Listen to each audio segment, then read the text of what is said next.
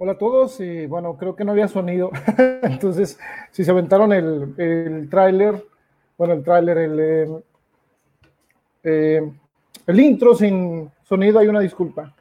Este, nuestros productores nos avisaron muy tarde, entonces ni modo. Eh, me dicen que no se ve. A ver, no sé si me escucha alguien allá. bueno, estamos empezando un poco atropellados. Buenas noches a todos. Eh, ¿Se ve o no se ve? ¿O se escucha? Eh, bueno, antes que nada, déjenme checar nada más si se escucha el audio o algo. ¿Sí me están escuchando todos? Hola, Noemí Bravo, buenas noches. Eh, Miriam Soto, igual, buenas noches. Hoy tenemos un show muy, muy especial. ahora sí le metimos un poco más de contenido. Bueno, gracias a compañeros que van a estar, este, ahorita los van a conocer los que no los han, los que no los han visto ahí en la página. Eh, tenemos nuestra amiga eh, Alejandra Romo que va a estar con su sección este, de El lente del arte. Eh, déjenme ver, a ver si me mandarán aquí unos. Es que, bueno, les aviso, tengo un grupo que me está sondeando ahí en WhatsApp y, este, y pues bueno, bienvenidos a Desde la Estación. soy Arturo Hernández Fuentes y gracias por este, darse la vuelta Em, déjenme les comento por acá, Julio, a ver si se escucha. Gracias, una su. Eh, ok, muy bien. Gracias a todos por estar acá. Eh, bueno, como vieron, esta es la cuarta edición y pues ya tenía que cambiar de gorra. La otra era la favorita porque era del. Eh, ya tenía mucho tiempo con ella. Para los que no es que no tuviera otra gorra, sino que es la que más me gusta. Así que, bueno, ya saben uno cómo se encariña con las cosas. Entonces, este, buenas noches a Laura. Este, pues bueno, Gracias a todos por estar aquí, estoy muy contento y espero que ustedes se la vayan a pasar igual de bien. Eh, tenemos bastante contenido, hace mucho calor. Este, bueno, no, bueno, no sé, aquí en, Monterrey hace mucho calor. Ustedes, ¿dónde están o de donde nos escuchen? Espero que estén muy cómodos, que vayan por su agua, que no se nos vayan a deshidratar, este, porque ahora sí va a ser maratónico este, esta emisión. Este, y gracias a nuestra compañera Rosy Almaraz también, que va a tener su momento aquí de poesía viva. Este, eh, compañeros de Wattpad que hemos estado eh, viendo a lo largo de la semana van a estar aquí también. Tenemos a Carla O con su opinión sobre Wattpad. Eh, y bueno, para, para todos los amigos que les gusta YouTube y los que no conocen esta banda, pues están perdiendo de algo muy bueno. Entonces, este, vamos a hablar bastante de todos estos temas y uno de los más importantes es pues lo de Salvador Dalí, que es uno de los grandes pues genios, ¿no? De la, del arte en general, no nada más de la pintura, porque ya ven que fue muy, muy, este, hizo muchas contribuciones al arte. Y, este, pues bueno, bienvenidos. Y para dar paso a esto, eh, déjenme les comento algo muy importante. Ustedes que me están viendo ya, espero que no se corten. Se supone que ya el internet está mejor. Eh, y este, les voy a mostrar dónde nos pueden escuchar. Eh, si no se pueden quedar todo completo, nos pueden escuchar en las siguientes este, plataformas a lo largo del, día. Ya saben que ahorita todavía hay gente trabajando en los hospitales, eh, los que les está pegando fuerte la, cuarentena, pues, este, pues andan ahí en su casa y no saben qué hacer. Bueno, pues pónganle desde la estación, escúchenlo en su Spotify, en su Apple Podcast y todos los que vienen ahí. Este, y van a ver que se la van a pasar muy bien. Eh, Saludos a Eva Trujillo, Laura Vargas, un fuerte abrazo. Y pues bueno, eh, les quería eh, comentar aparte de esto que nos vamos a pasar directamente con un mensaje que tiene nuestra amiga Alejandra Romo. El día de hoy ella estrena sección con nosotros. Este, gracias por la confianza y pues más que nada le agradecemos en nombre de todos ustedes el colaborar con este híbrido de entre podcast, programa, emisión o lo que ustedes quieran llamarle. Este, pues es muy grato tener colaboradores de este, de este nivel. Y pues ella y todo Nanaj eh, han demostrado que apuestan por la cultura y el arte. Y qué bueno que ustedes también apuesten por la cultura y el arte y todo. Este, pues estando aquí y escuchándonos y compartiendo. Acuérdense de compartir para que esto eh, pueda llegar a más personas.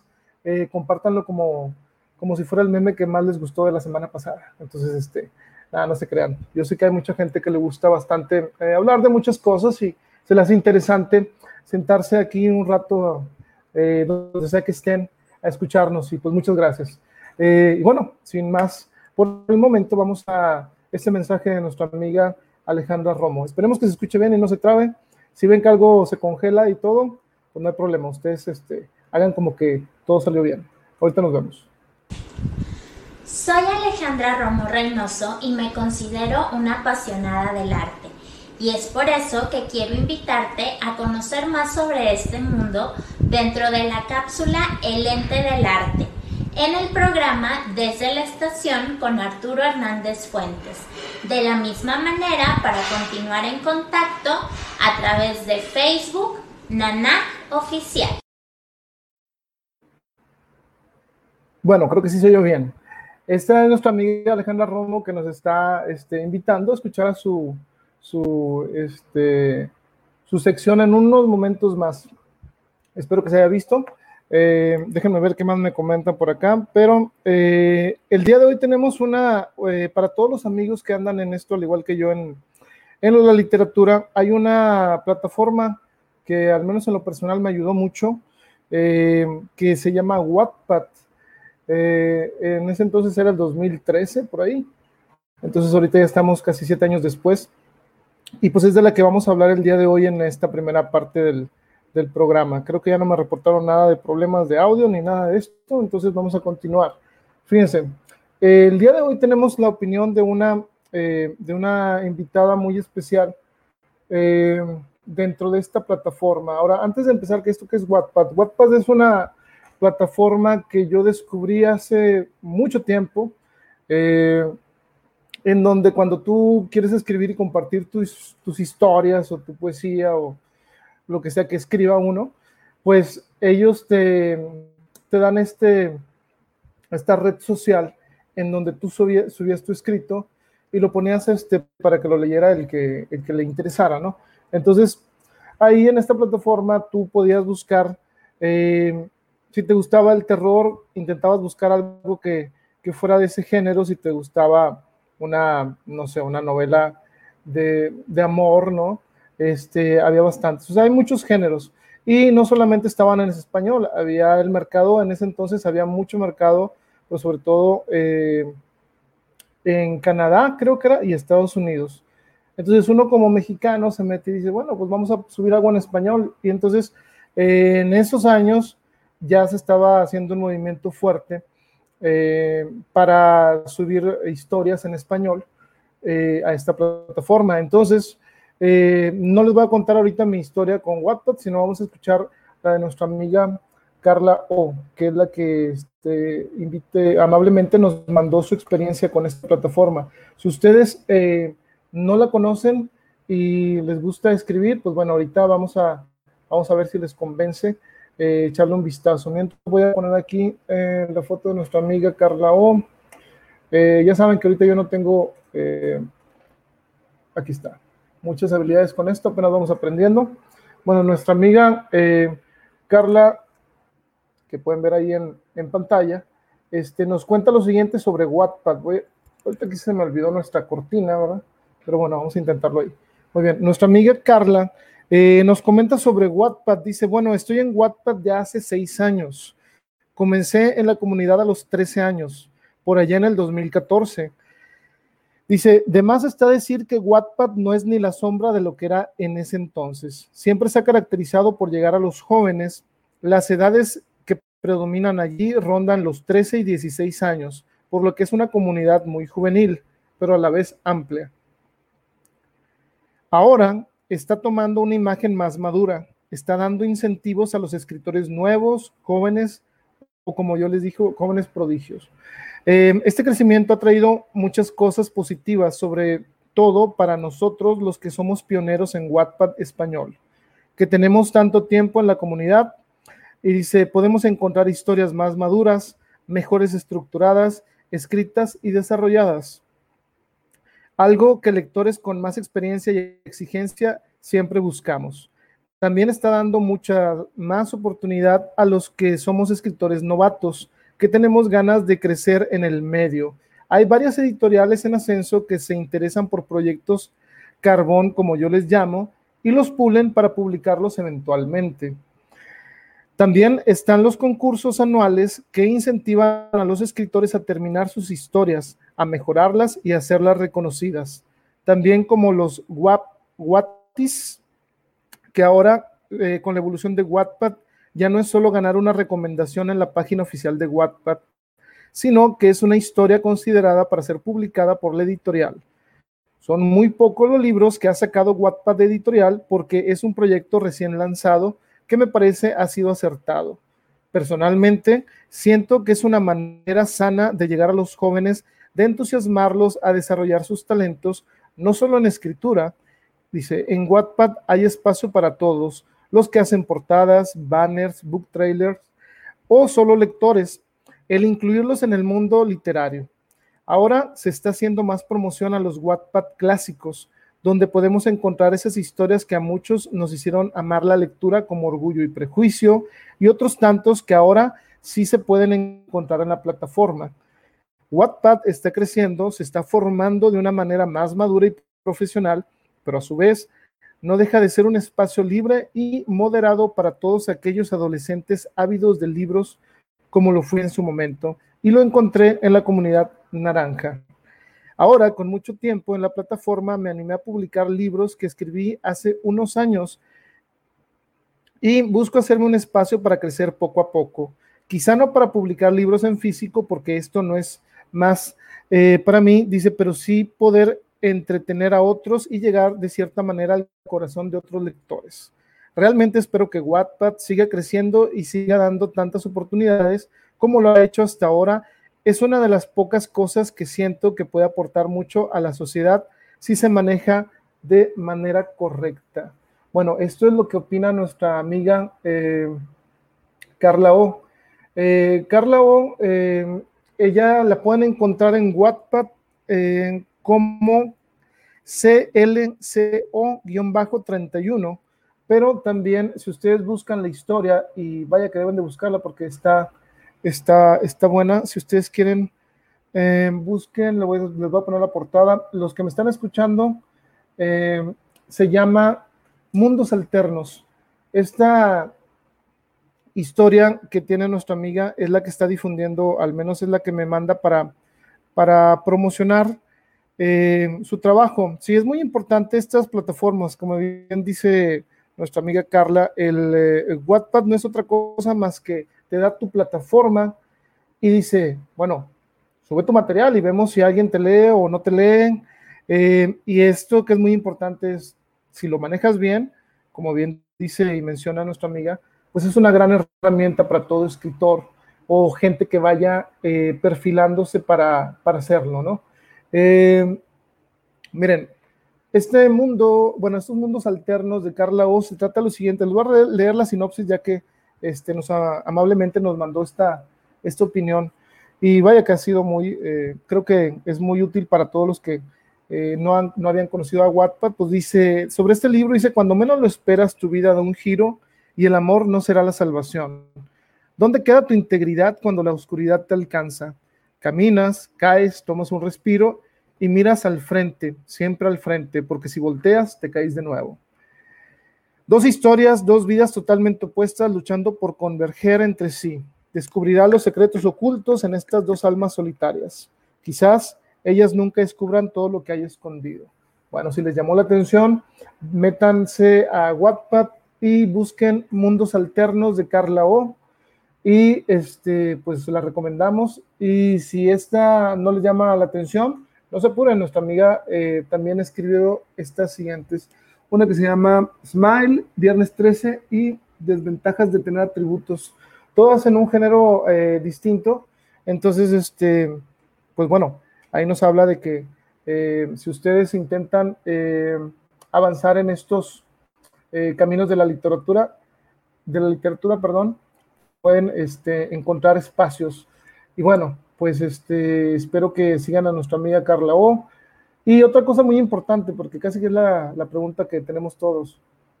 ¿Y Wattpad es gratis? Sí, sí lo es. Eh, puedes subir tu material. Ha habido muchos conflictos, y esto sí lo he visto y lo tengo que mencionar. Eh, en Wattpad, muchas personas eh, que ingresan se meten en problemas porque hay ciertas, como en todos lugares, ¿verdad? Gente que aprovecha y toma tu historia, ¿no? Pero claro, si te vas a meter en Wattpad, siempre pone ahí que, que los derechos te, te este, los tienes tú, porque es tu historia. Entonces, siempre es muy importante proteger tu material donde quiera que lo subas. Y Wattpad es una de las plataformas que es muy, digamos, amigable para poder eh, participar, ya que pues no te pide nada más que saber prácticamente lo básico de, esta, eh, subir eh, tu texto, copiarlo, pegarlo, subir una portada y organizar todo, este, todo este libro. Y algo que es muy importante, los lectores que tú logres cultivar, digamos, o, o que tomen tu historia en Wattpad, pues va, van a ser, eh, digamos que incondicionales. Esta página que en la que ustedes me están viendo ahorita, bueno, algunos de ustedes me están viendo ahorita, eh, se abrió más o menos en, la, en, el tiempo en el que yo estaba participando con Wattpad activamente, digamos. Eh, nosotros,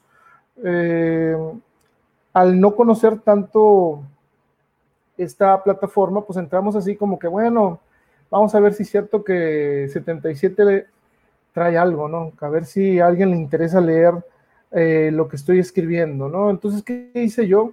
Pues subí, eh, subí el, eh, pues el, por capítulos, mi historia del 77, los últimos recuerdos de una vida pasada, y pues dije, bueno, vamos a ver si es cierto que, que a alguien le, le interesando.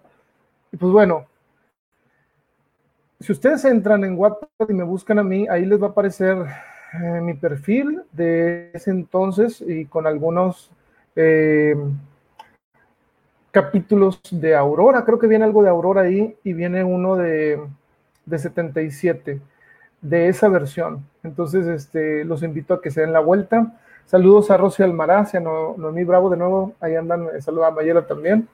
y bueno, pues estas, si ustedes me preguntan, ¿Me conviene a mí subir algo de Wattpad a Wattpad, perdón? Sí, la verdad sí, porque como nos mencionaba nuestra amiga, esta plataforma está llena de jóvenes, por lo general son lectores, eh, y en las grandes ventajas, pues es eso.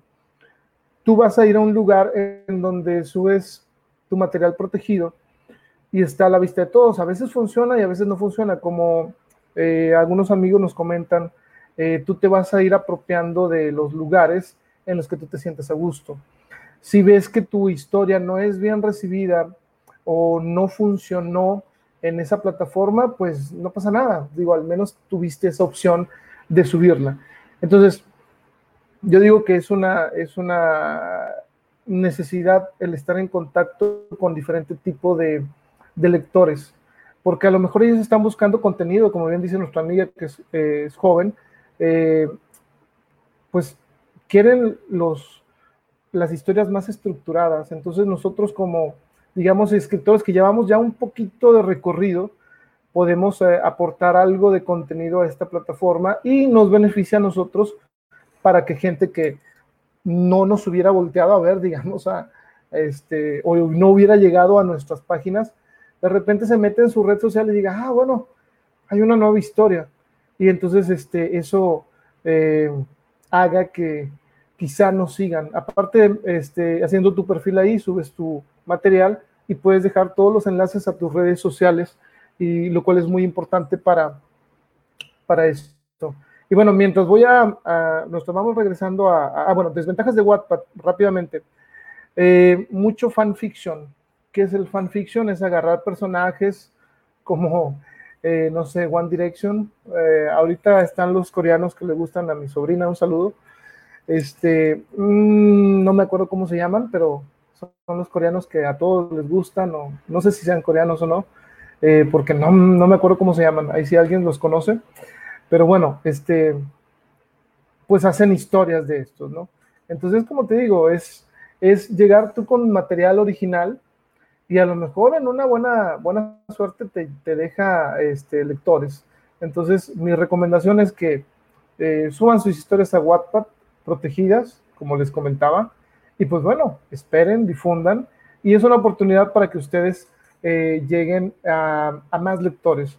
Entonces, digo, vale la pena intentarlo. Créanme, eh, antes de salir yo al barrio antiguo o que o subir a Amazon mi, mi libro o que se viera materializado en físico, eh, yo pasé por Wattpad, me dieron bastantes lectores, agradezco eso, esa oportunidad que tuve o que me dieron estas estos eh, lectores que vienen desde allá eh, en ese entonces. Y pues bueno, me dio para crear esta página e ir subiendo cada semana, subía un capítulo de 77 hasta el capítulo 13, o, no, creo que hasta el 11. Entonces ya después hasta ya no le subí, dije, bueno, vamos a, a convertirlo ahora sí en, en, una novela, ya que a la gente le está gustando. Y pues ustedes saben, eh, nosotros existimos por ustedes que nos están escuchando, que nos están viendo, que les gusta nuestro trabajo. Así como desde la estación sigue con estas personas que nos estamos viendo y escuchando, pues bueno, eh, vamos siguiendo adelante juntos y pues gracias por esa confianza. Entonces, eh, busquen en WhatsApp, de seguro encuentran algo bueno y si no, pues bueno, mínimo como lector, este, pues es gratis y créanme, hay gente que, que vale la pena leer este, denle una oportunidad. Son eh, escritores que le dedican tiempo eh, eh, y esperanza, sobre todo, a sus historias. Pues bueno, es, es muy sencillo decir, agarrar un libro, no, este estuvo muy chafa, o no, esta historia no me gusta. Pero bueno, ya mínimo te formaste una opinión. Entonces, este, y como les digo, es completamente gratis. Entonces, como lector uno no pierde nada, este, buscando ahí entre, entre la, entre las, este, las historias. Eh, hace unos, no me acuerdo cuántos años, quizás cinco, cuatro, tuve una entrevista en donde me preguntaban, es que en Internet, bueno, me decían, más me afirmaban, es que en Internet eh, hay muchas historias y puedes leer muchas historias. Dice, ¿cómo no perderte en eso? Pues bueno, buscando en los lugares correctos. Y bueno, para esto en Wattpad creo que hay una puntuación y te recomiendan historias eh, digo, eh, nada pierde uno en revisar. Bueno, mientras este, voy a, eh, a, checar algunas cosas que les voy a presentar ahorita, les voy a dejar con un, con un video, sobre todo de ese tiempo más o menos. ahí es de nuestro, bueno, estuve leyendo con nuestros amigos de Carniverso. un día fuimos, con Alfredo nos invitó, no, bueno, sí, Alfredo nos fuimos como de carne y verso, ¿verdad? Este, y nos invitó, me acuerdo que Antonio Sánchez Ramírez, al cual le mando un saludo. Es un gran eh, promotor cultural de acá, también tiene su radio, eh, tiene su, bueno, creo que tiene su programa en Café Literario, por ahí. Este es un eh, gran amigo, también tuvo lo de las plumas del gallo en su tiempo. Y bueno, él nos invitó a, a un evento que se realizó el, en ese entonces creo que era 2016, 2015 ya, ves que es 2020, ya como que dices, bueno, ya pasó bastante tiempo. Y es en el Café Brasil, Café Nuevo Brasil, perdón. Este, entonces espero que les guste para los que estaban pidiendo ahí eh, algo de lobo. Bueno, esto es de los principios de, lo, de lo que tenía que yo estar escuchando poesía, no porque fuera fuerza, sino porque así sucedía. Este, oía a mis compañeros, compañeros leer poesía y pues bueno, yo tenía que salir con mi, con mi novela, este, algo violenta, pero bueno, violenta con sentido, digamos, aunque no sé si exista eso realmente o que sea necesaria, pero bueno, ustedes sabrán. Para los que les gustan historias como 77, pues espero que les guste este video. Y bueno, ahorita regresamos entonces. Espero que les guste.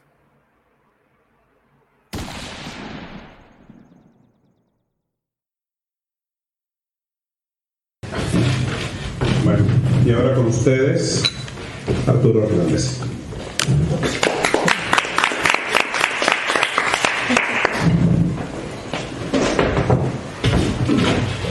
Buenas noches a todos.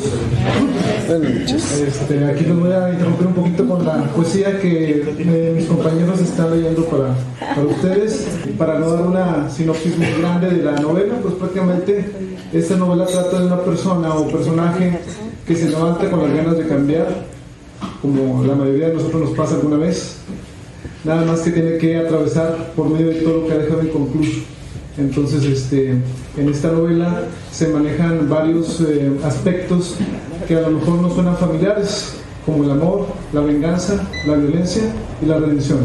Entonces voy a eh, un poco de fragmentos de esto. Violencia. ¿Crees que se trata únicamente de violencia? Creo que no entiendes el significado de la redención. La gente que llega a venir aquí no busca violencia, busca algo que no le puede dar nadie, más que ustedes y yo.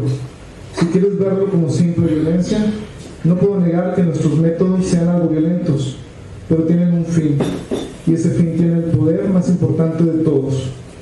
Nunca subestimes el poder de lo que es sentir la redención cuando te ha sido arrebatado todo. Ellos lo saben, tú no. Muchas gracias.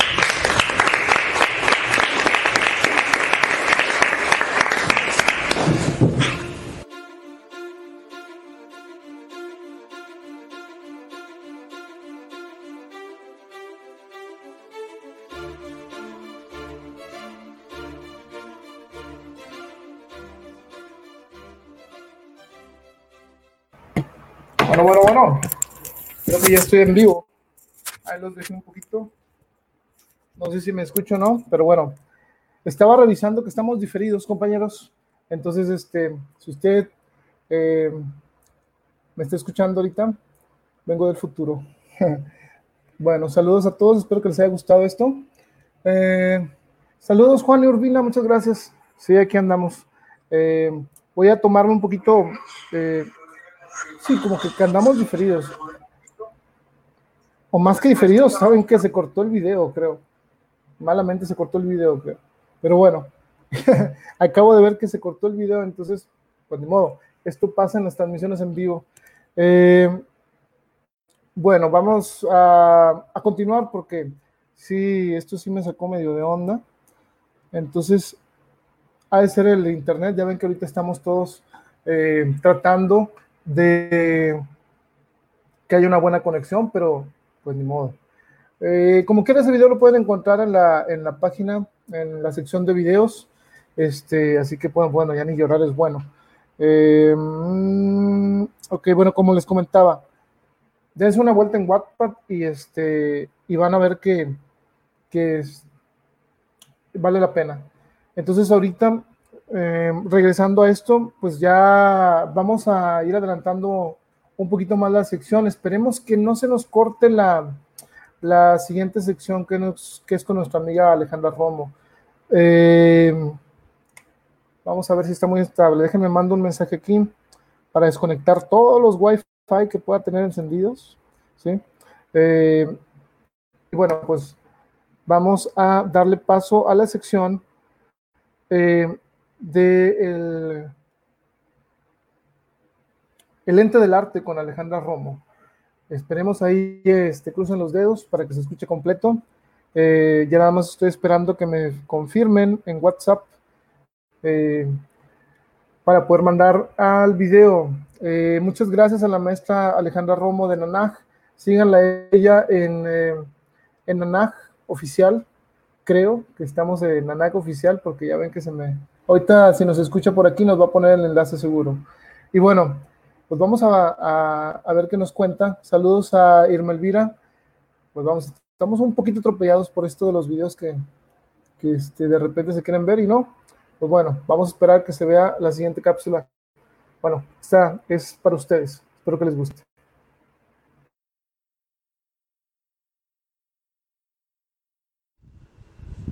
Hola, Bienvenidos a esta primer cápsula del ente del arte.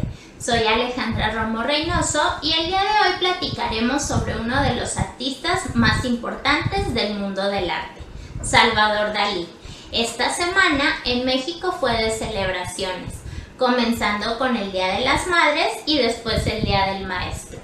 Justamente el 11 de mayo, después del Día de las Madres, se celebraron los 116 años del nacimiento de este gran artista, el más influyente dentro del arte moderno.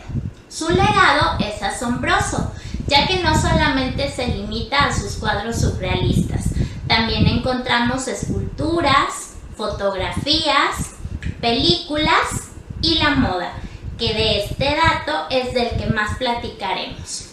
Otra de las cosas que me di cuenta dentro de esta investigación fueron sobre 18 datos surrealistas que encontré de Dalí. Estos datos los encontré en el sitio español mymodernmet.com. En él encontré un artículo realizado por Sofía Vargas donde comenta estas peculiaridades sobre Dalí. Por ejemplo, nos comenta que desde muy pequeño comenzó a pintar. Otra de las cosas es que fue expulsado dos veces de la escuela de arte.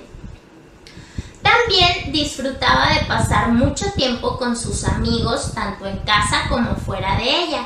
Era un amante de ir a cenar o de hacer cenas en su casa. Este dato es importante ya que al pagar, la, al pagar la cuenta en los restaurantes, normalmente era él quien pagaba la cuenta y lo que hacía era realizaba el cheque por el total, pero a la vuelta del ticket realizaba un dibujo. Aunque este dato lo seguimos investigando, se puede decir que es una leyenda urbana.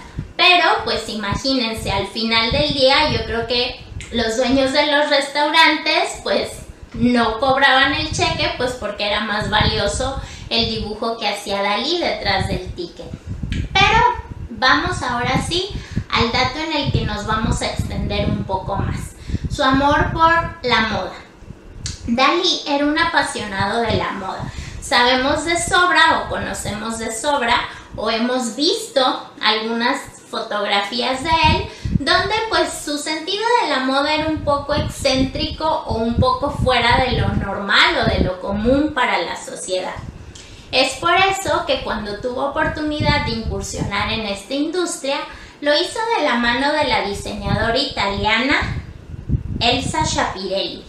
Junto con ella, creó un vestido inspirado en una de sus esculturas más famosas, el teléfono langosta o también conocido como teléfono afrodisíaco. Esta obra se la pidió su mecenas Edward James en 1936. Básicamente cambió el auricular, como todos lo conocemos, por una langosta. Lo que quiero con este dato y con estas cosas que hablé sobre Dalí es que nos demos cuenta que estamos en un momento donde muchas cosas van a cambiar. De alguna manera, pues tenemos que imitar un poco la forma o el pensamiento de Dalí. Imagínense si él solamente hubiera seguido creando esas maravillosas pinturas que hizo, si solo se hubiera limitado a eso. Entonces, yo los invito a que como Dalí, de alguna manera, veamos más allá de lo que normalmente hacemos o de lo que comúnmente hacemos y pues este tiempo de cambios, este tiempo de espera en lo que podemos regresar a nuestras actividades normales, por así decirlo, podamos utilizarlo de una mejor manera y poder ver qué podemos hacer más allá de lo que normalmente hacemos. Fue un gusto estar con ustedes y nos vemos el próximo domingo. Bueno, muchas gracias a la maestra Alejandra Romo por esta, por esta eh, cápsula sobre Salvador Dalí. Que bueno, eh, para todos los amigos que, les gusta la música y el arte, pues bueno, seguramente eh, recordarán a, Salvador Dalí, ¿sí? Eh, saludos a nuestro amigo, miren, ahí anda nuestro amigo William Manzanilla, nuestro amigo, este, también autor y poeta, que seguramente vamos a estar pasando algo de él por acá, si me autoriza. Este, ahí síganlo también en sus redes. Espero, William. Ay, le recuerdo, saludos a Claudia Flores también que vi por allá arriba. Eh, pónganme aquí en sus enlaces este, sobre su trabajo. Esta transmisión es como estar sentados todos, ¿sí? estar sentados todos platicando, ¿no? nos puede separar un, virus, digamos, un rato, pero bueno, siempre buscamos la manera de estar juntos. Entonces, qué bueno que se vienen por acá a dar la vuelta a varios amigos. Y pues bueno, los que no nos conocen, pues ahorita, eh, qué bueno que nos dan la oportunidad. Y gracias de nuevo al gran trabajo de la maestra con su cápsula, El lente del arte, que los vamos a estar presentando eh, pues todos los domingos que, que se pueda. Eh, y bueno, pues siguiendo con Salvador Dalí, fíjense, los que no alcanzaron a ver uh, sobre este tema, hicimos una, un promo, digamos, siempre trato de hacer esto para que la gente eh, que le gusta, eh, digamos, el, el, arte se dé cuenta de todo lo que vamos a hablar. En este caso, em, no recuerdo si subí o no subí la, la imagen. Lamentablemente creo que... Ah, sí, sí la subí. Ok. Pero antes les voy a dejar aquí con una, con una pintura de Salvador Dalí para los que nos están viendo eh, en YouTube y en, y en, este, y en Facebook en vivo ahorita, pues la están observando. Vean lo que, lo que una de las grandes obras del maestro Salvador Dalí. Pero les quería comentar algo también para profundizar en, en, este tema. Eh, como es bien conocido por muchos, Mecano, el grupo eh, español, en su disco Descanso Dominical le dedicó, le dedicó una canción a, a, Salvador Dalí. Y ahorita que hablamos de la literatura y todas estas letras, pues bueno, quisiera eh, leerles un poco de lo que dice la canción, por si no lo han, eh, si no lo han escuchado. Estos genios que también son de la música, al menos para mí y para muchos más, pues, ¿qué decían de Dalí? Sobre todo como que lo trataron de retratar en, en los últimos años de su vida, eh, en donde decía, Dalí se desdibuja, tinta su burbuja al descontar latidos.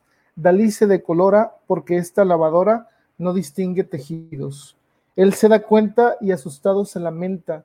Los genios no deben morir. Son más de 80 los que curvan tu osamenta. Eugenio Salvador Dalí. Pues bueno, esto es un poco de lo que eh, inspiró eh, Salvador Dalí a Mecano para esta, para esta, eh,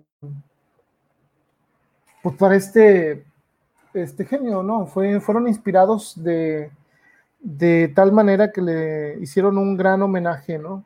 A nuestro, eh, pues algunos pintor favorito, eh, Salvador David, Dalí, perdón. Y bueno, por último, ¿con qué cierran su canción? Nada más diciendo, si te reencarnas en cosas, hazlo en lápiz o en pincel. Y gala de piel sedosa, que lo haga en lienzo o en papel. Si te reencarnas en carne, vuelve a reencarnarte en ti. Queremos genios en vida, queremos que estés aquí. Eso es uno, uno de los eh, datos que tenemos don Salvador Dalí. Eh, gracias, qué bueno que les gustó mucho la, este, el trabajo de mi compañera y amiga Alejandra Romo. Van a ver que nos va a traer cosas muy interesantes. Esta es la primera de muchas, estoy eh, seguro. Y bueno, sobre la pintura que estamos viendo y los que no, búsquenla. Esta se llama, ahí disculpen la pronunciación, pero es la Estación de Perpignan de Dalí.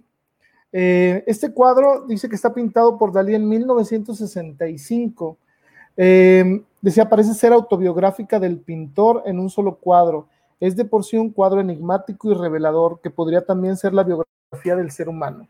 Estaba leyendo para, les digo, a mí me gusta este tipo de cosas porque, eh, así como ustedes, a mí me gustó mucho eh, la cápsula y el tema de Salvador Dalí. Y esto es lo que nos van a aportar nuestros compañeros, este, pues cada semana, ¿no? El que ellos nos pongan así el balón y pues seguir disparando a gol, como quien dice. Y pues bueno, esta pintura estuve leyendo en dw.com eh, algo que me pareció muy interesante que quería comentárselos. Dice que Dalí llegó a denominar la estación ferroviaria de Perpiñón, ¿verdad? el centro del universo. Dice, la estación es el lugar de todas mis alucinaciones. Allí veo todo de nuevo claro y he descubierto el por qué. Dentro de la deriva de los continentes, la estación es un momento telúrico de permanencia. Para mí es como un exorcismo. Bueno, eso decía Salvador Dalí eh, de la estación de Perpiñón, que decían que en un momento era de Barcelona, después pasó a Francia, entonces digo, ahí está eh, eh, para la, información de complementaria de, Salvador Dalí. Sería bueno aventarnos un, un, especial como el que sigue a continuación de Salvador Dalí, eh, ahora que les, que les gustó. Miren, ahí estoy de nuevo, ahí disculpen. y pues bueno, qué bueno que, que nos están acompañando. Eh, ¿Qué más tenemos por acá? Pues tenemos bastante material todavía. Vamos a empezar con, eh, primero, voy a empezar conectando la computadora porque eh, vamos al 20%, compañeros, y no voy a hacer que nos vaya a pasar, suceder una tragedia y de repente se apague todo. Pero les voy a dejar eh, ahorita con esta imagen porque es lo que sigue y sé que algunos fans de este grupo lo están esperando, no porque me quieran escuchar a mí hablar de YouTube, sino porque quieren escuchar eh, pues todo esto, ¿no? Y vamos a empezar con, con, eh, ellos. De ellos sí no, no me traje la, imagen, pero vamos a irnos desde el principio y pues el principio es esto. ¿sí? Este, eh, esta banda empezó allá en Irlanda y en lo que conecto mi, este, aquí está, mi computadora para que no se nos apague la transmisión. Ya está sonó. Pues bueno, vamos a, empezar ahora así como quien dice, eh, con el especial de música sin música, porque para evitar que nos vayan a reclamar derechos de, que vamos a bajarles el video porque usaron la canción de YouTube, pues vamos a evitarnos eso. Y pues nos imaginamos las canciones en lo que estamos acá. Al cabo lo importante es, este, pues hablar sobre esta gran banda, ¿no? Eh, YouTube, para los que no lo sepan, eh, es eh, de Dublín, sí, empezó en 1976 y pues bueno, eh, vemos eh, muchos, mucho avance, ¿no? Digamos que es de esas bandas que pues da mucho de qué hablar, ya sea a favor y en contra, pero por lo general hubo sus momentos en los que no había una persona en el mundo que no tarareara al menos una canción de YouTube. Eh, sobre todo en unas épocas más adelantes a este disco, ¿sí?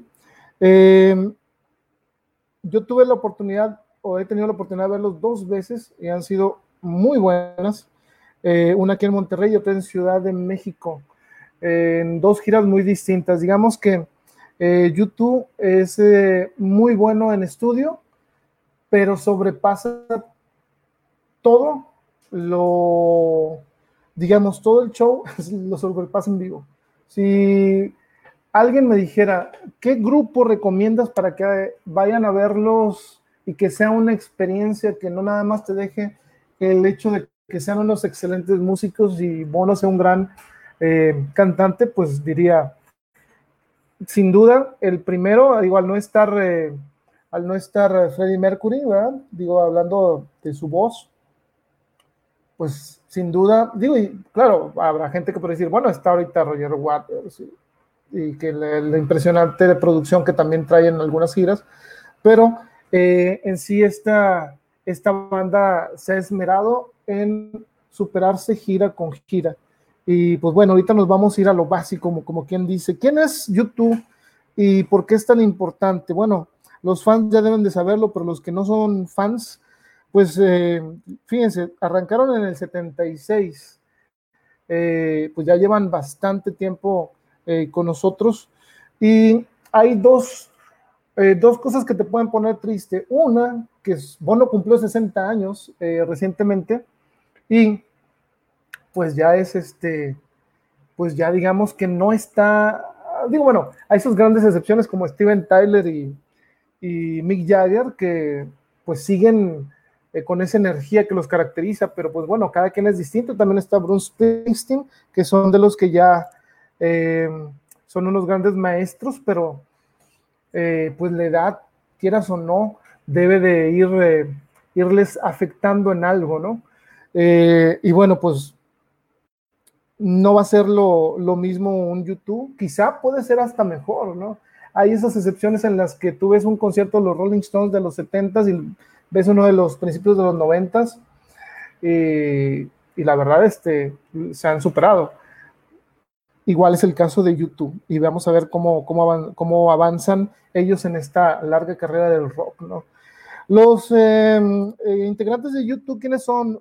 Paul David Hewson, eh, que es Bono, David Howell Evans, que es The Edge, Adam Charles Clayton y Lawrence Joseph Mullen Jr.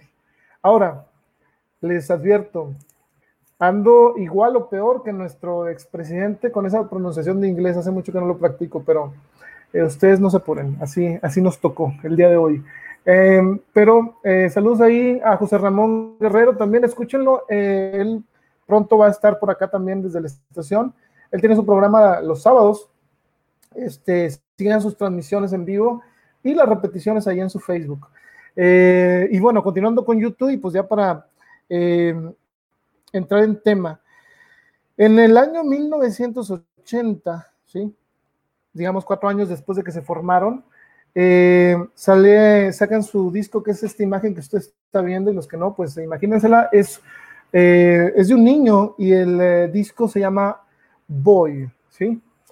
En este disco, The Boy, pues es el inicio, y como todo inicio de una gran banda, pues te tienes que traer algo que, que ellos pues quieran, eh, digamos, que demuestre esto, este poder que, tienen eh, en sus instrumentos, en el caso de Bono en su voz, ¿no? Entonces tenían que llegar con canciones que fueran icónicas, no nada más en ese momento, sino que fueran, eh, que se convirtieran en éxitos que pudieras cantar a 30 años después, ¿no? Y que fueran buenas. Eh, aprovecho para meter un poquito aquí una experiencia que así nos vamos a ir. ¿eh? Eh, le pregunté a un escritor amigo, no digo su nombre porque no es, yo sí soy muy cuidadoso con estas historias. Si, si no me autorizan decir su nombre, no hay problema, pero sí digo la historia. Le dije, a ver, tú quieres escribir, pero lo que estás escribiendo, ¿quieres para este momento o que trascienda hacia el futuro y si eso es lo que quieres hacer, eh, ¿crees que esta letra o es de este poema, crees que puedas leerlo en 20 años y decir, sigue siendo bueno o me dan ganas de leerlo? Y pues bueno, en el caso de YouTube podemos eh, saber que por las canciones que incluyó en este disco, pues sabíamos que iba a ser una, una gran, eh, pues una gran aventura ahora sí en el mundo de la música porque ellos eh, pusieron todo su empeño para alcanzarlo, ¿no? Este, hablar de la vida de cada integrante de YouTube es muy complicado porque nos llevaría horas, ¿no? Y ahorita llegamos en el minuto 49. Este, pero vamos a, enfocarnos en estos, en estos discos, ¿no? Y lo que nos dejaron. Eh, los títulos eh, que yo les podría recomendar de este, de este disco, pues es el primero que es I Will Follow. También viene uno que se llama Uncut Dove, que es eh, gato negro, ¿verdad? Eh, Into the Heart, Out of Control. Eh, y pues bueno, The Electric Co. Pero aquí en esta, en esta, este, en esta lista del tracklist de este álbum, Out of Control nos, nos da esa, este, digamos, esa canción que suena casi como himno, igual que eh, I Will Follow, pero ¿por qué? En unas giras, creo que Slane Castle, eh, para los fans, eh, YouTube regresa a Slane y nos cuenta el medio de Out of Control, el cómo lograron ellos, este, pues, juntar dinero para ir a probarse, ¿no? Y lograr que un sello discográfico los firmara. Hay que recordar que en ese tiempo eh, era muy, muy complicado este, destacar en la música. Eh, una, por la competencia enorme que había, ¿no? Y que sigue habiendo, pero era muy importante el, el creer en sí mismo, creer en su material. Y algo de lo que estoy casi seguro es que, pues ellos sabían que tenían un gran material, y pues dijeron, hay que meterle dinero. En el campo de la literatura a veces este, pasa que, nosotros eh, decimos, pues hay que, hay que ponerle eh, pues dinero y, irte con tus libros, ¿no? Producirlos y venderlos. En el caso de YouTube, eh, pues juntaron su dinero para, para lograr ese sueño, este, y todo cuesta, ¿no? y no iba a ser distinto y pues bueno, era aventarse y, ver que hacia dónde te llevan tu, talento, ¿no? Y en el caso de YouTube, pues ya vemos que los llevó muy lejos. Y bueno, para, eh, para pasar al otro disco, solo quiero comentar eso, que cuando, cuando es el primer disco, primer libro, primer programa, ¿no? Este, pues uno, uno piensa que lo puede lograr, ¿no? Y si no piensa uno que lo, que lo puede lograr, eh, pues creo que, que, no va de lleno y cuando no va de lleno se notan. Entonces, este, aquí como dice nuestra compañera eh, Laura Vargas, dice, sí, exactamente, marcaron época YouTube con toda esta experiencia y un sonido diferente. Hay que recordar que ahorita vamos a entrarnos un poco más en las letras de, de las canciones.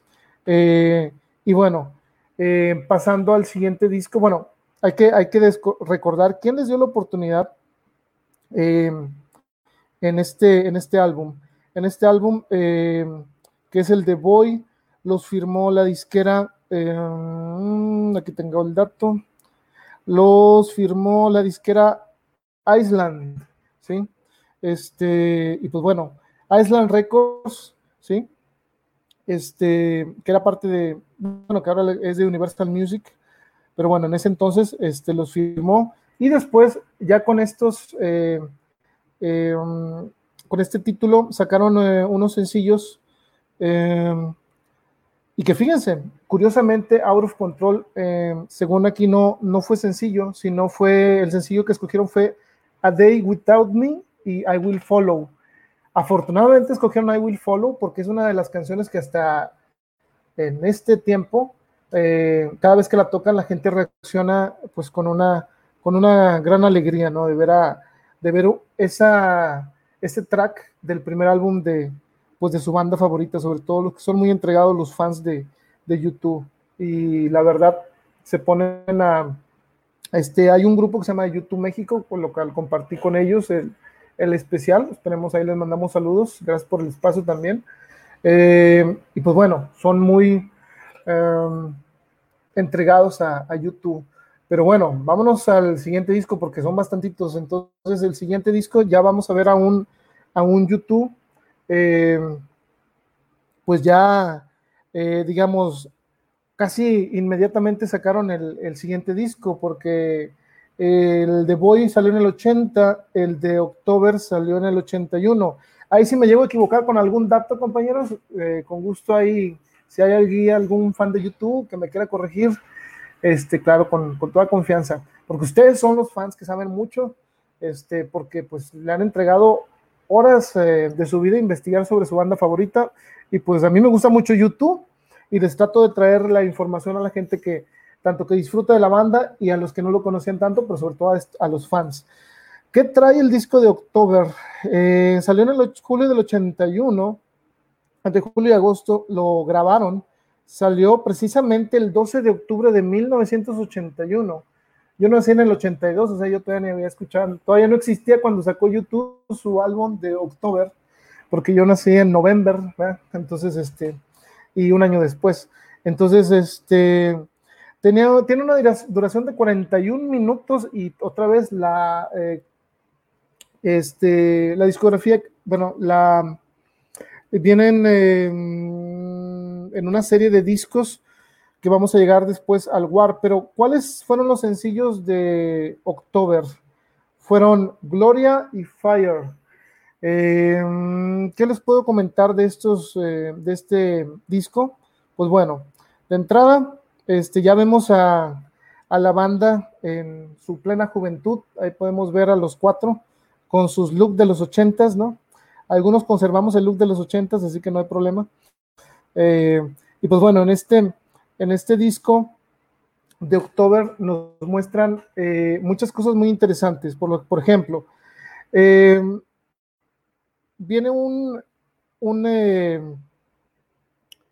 un sencillo, eh, bueno, no un sencillo, una canción que le da el nombre al título que es October, es con un piano muy bueno, eh, y viene una que se llama Stranger in a Stranger Land, Stranger in a Strange Land, que son prácticamente las que a mí me gustan más, pero si ustedes se fijan, para los fans de, de YouTube, de estos este, de estas canciones, pues era como que buscabas, bueno, al mí, digo, como les comento, yo no soy tan fan, fan, fan que puedo decir, me gustan todas las canciones, este, pero de este disco yo pienso que fue uno de los que a lo mejor, en mi opinión, le faltó una canción que tú dijeras que represente lo que iba a ser YouTube, ¿no?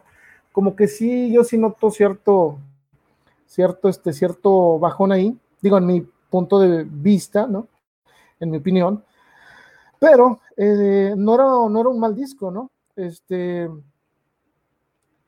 pero bueno, hay, hay que mencionar algo que puede funcionar como una, una excusa, digamos, o una razón de ser, ¿no?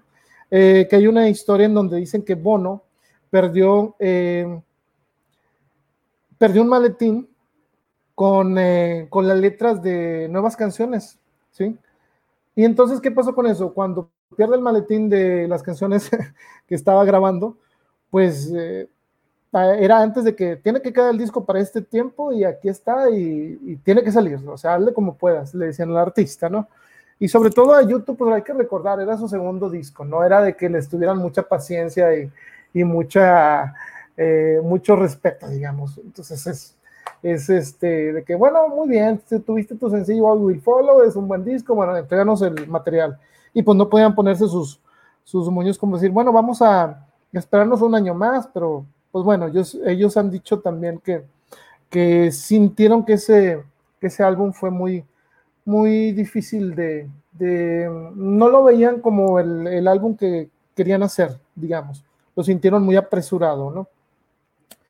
Y bueno, eh, pues bueno, ahí quedó el, el disco de October, eh, que para los que nos escuchan en Spotify, espero poder... Eh,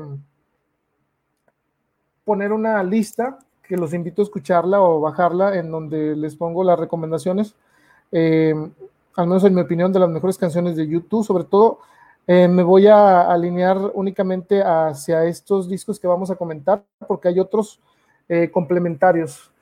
Miren, el, siguiente disco de YouTube, pues es el de War, ¿no?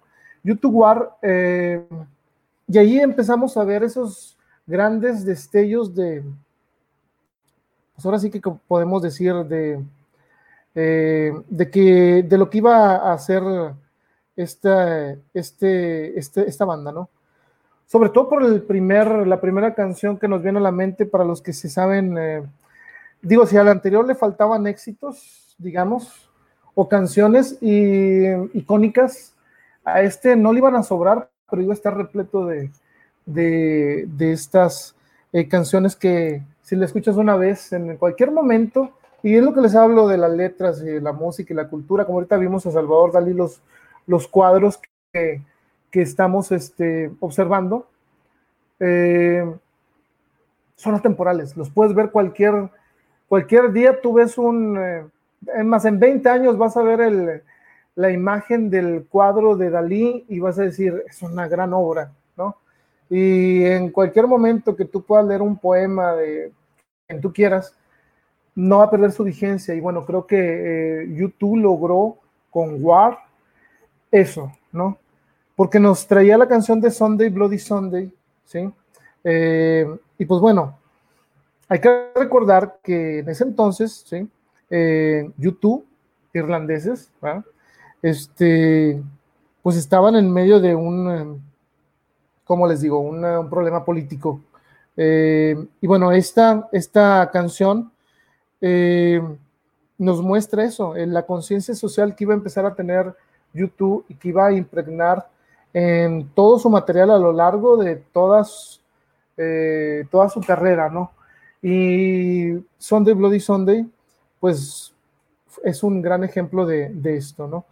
¿Qué otra canción viene en en War viene New Year's Day. New Year's Day, que es una de las canciones más también icónicas de, la banda, New Year's Day. Eh, pues bueno, eh, para los centrados en la música pueden notar el gran trabajo que hizo Adam Clayton, ¿sí? En el bajo, ¿sí? Mientras que Diez eh, con su piano y la guitarra, ¿no? Le daba ese, ese, este, digo, lamentablemente no les puedo poner aquí la canción porque corremos el riesgo de que nos tumben el video. Entonces, eh, no se lo imaginen cuando acabe esto, o si quieren, si ya lo están viendo la repetición o escuchando, póngale pausa eh, y agreguen New Year's Day a su lista de Spotify o Apple Podcast o, eh, en la que ustedes estén escuchándonos. Y pues bueno, New Year's Day es una de, los, de las canciones que escuchas alguna una vez y pues no olvidas al menos la, melodía. Em, eh, perdón, Forty. Hay una canción em, que es la que cierra este álbum que se llama Forty. Em, y si ustedes son fans de la banda, saben que por eh, la gira de Pro en All That You Can Leave Behind, y antes creo, cuando acababa Bad, eh, que, de la cual hablaremos más adelante, empezaba la gente a decir, How long must sing this song? Y bueno, no quiero arruinarle la transmisión cantando yo, entonces este, pero se aventaban un, eh, digamos, un fragmento de Forti y la, la, gente pidiendo que la cantaran, ¿no? ¿Por qué? Porque esta, esta canción es una modificación y bueno, aquí vamos a entrar en, eh, en, lo que a mucha gente no le gusta de Bono, ¿no? Y que, pues bueno, digo, creo que todos somos libres de, de creer o no creer lo que sea, pero a Bono se le ha tachado de, de ser muy, muy religioso, sobre todo en, en, los primeros eh, años. Pero creo que ha, que ha servido para mucho, ¿no?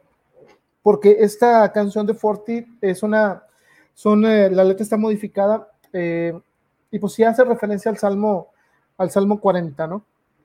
Eh, y pues yo realmente no soy este, tampoco así como que muy apegado al, a, esto, entonces mejor vamos a continuar con el siguiente, este, con el siguiente álbum de la banda. Entonces, si usted no, no haya que hacer en esta cuarentena, pues eh, de volada en su plataforma favorita busque el álbum de YouTube War y escuche cómo en 1983, Este, YouTube ya estaba este, entregándonos estas obras de arte musicales. Este, y pues bueno, apenas empezaba YouTube, era su tercer disco y eh, cabe mencionar que, que también lo, lo grabaron en, en, en Berlín, ¿sí? Y pues bueno, nos vamos a, a otro, eh, ahí me voy a saltar uno que sí aparece en su discografía, pero se fueron a, grabar un, perdón, se fueron a grabar un, eh, un en vivo, ¿sí? Al Red Rocks, eh, pero de esos hablaremos después, si les gustó este especial, probablemente hablaremos después de los, de las grandes giras de YouTube, sí, ahorita nos vamos a ir específicamente a los, a los discos, porque sigue eh, este, que es también muy especial para la gente que lo ha escuchado, se llama The Unforgettable Fire. O eh, este fue el cuarto eh, estudio, ¿sí? Y este lo produjo Brian Eno y Daniel Lanois. se lanzó en el 84, en octubre del 84. ¿Dónde grabaron esto? Eh, ¿Dónde grabaron este disco? Pues el estudio está en Slane Castle, ¿sí? Y también en Windmill Lane Studios, ¿sí? Por eso cuando en el 2000 algo, creo que 2000 cerrados, ¿no? En la gira del eh, All That You Can Leave Behind, eh, mucha gente no entiende por qué era el Slane Castle tan especial para, para YouTube, ¿no? claro que me imagino que los, los fans sí, sí, lo, sí lo recordarán. ¿Sí? Eh, pues se fueron a vivir al castillo, como quien dice, en el 84. Ahí vivieron y escribieron y grabaron todo, eh, todo este disco, eh, que se completó, ya digamos que se pulió en el Windmill Lane Studios y pues se nota, ¿no? Se nota que cuando tú vas a un lugar como Slane Castle o algún castillo como este, ¿no? te tiene que inspirar algo, ¿no? Y tienes que crear algo eh, algo muy, muy especial, ¿no? Para que, para desquitar. Así es, Laura Vargas, New Year's Day, este, el Salmo 40, dice, sí, ok. Bueno, saludos allá a la banda que está, que qué bueno que nos acompaña y que pues bueno, sabe de lo bueno, sabe de YouTube, ¿no? Eh, y sabe de lo bueno de Salvador Dalí y todo esto. Entonces, fíjense, fueron al castillo a vivir un rato, ¿sí? Este, ahora, ¿qué salió de ahí? ¿Qué salió de, ir a, encerrarse? Este, pues fíjense, todas las canciones que trae este disco, Eh, trae uno que a mí me gusta mucho, que casi era, bueno, no recuerdo si en esta última gira la estuvo cantando, que es A Sort of Homecoming. Muy buena canción.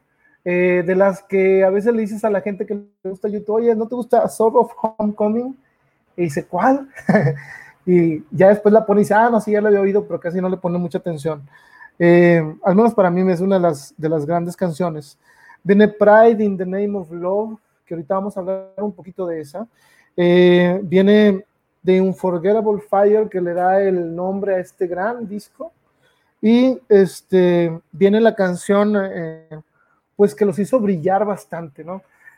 digo, es muy difícil este, quitarle el foco a Freddie Mercury en, en el Live Aid, ¿verdad? O a David Bowie o a Elton John pero YouTube cuando fue al Live Aid este, y empezaron con, eh, eh, se aventaron Bad en vivo, vayan a verlo a YouTube o donde, o si lo tienen, bueno, los fans lo deben de tener ahí guardado, este, si fuera un póster lo tendrían ahí en el refri o algo, ¿no? Pero en realidad se aventaron una gran canción en vivo. Y eh, cierra este disco con la de MLK. Entonces, fíjense el tamaño de canciones que estamos hablando y por eso les decía, ahorita nos vamos a aventar un, un, este, un espacio un poco largo. Digo, pues si es especial, tenía que ser un especial con todo, ¿no? Eh, Pride in the Name of Love. In the Name of Love, what? Bueno, ya se la saben. Eh, este es sencillo, ¿sí? Se escribió y es sobre Martin Luther King Jr. Si usted no sabe quién es Martin Luther King Jr., no se apure.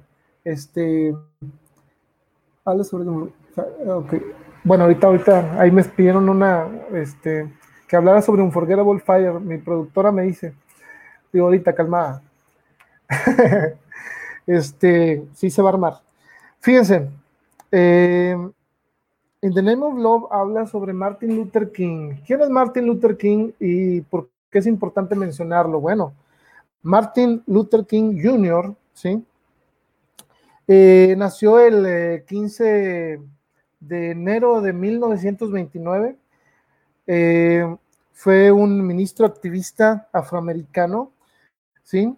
Este, que luchó por los derechos en un momento muy grave en Estados Unidos, en donde, pues bueno, mm, no les iba bien a, nuestros, pues, digamos, hermanos afroamericanos, porque antes eh, nos dividían eh, por, bueno, en ese momento la, el racismo eh, empedernido, digamos, de, mucha gente, pues no los dejaba ver a los afroamericanos ni siquiera como iguales, ¿no? Entonces, estamos hablando de que Martin Luther King Jr. en ese momento dijo, no, o sea, yo no voy a no voy a no decir nada y así que sigan las cosas como siempre.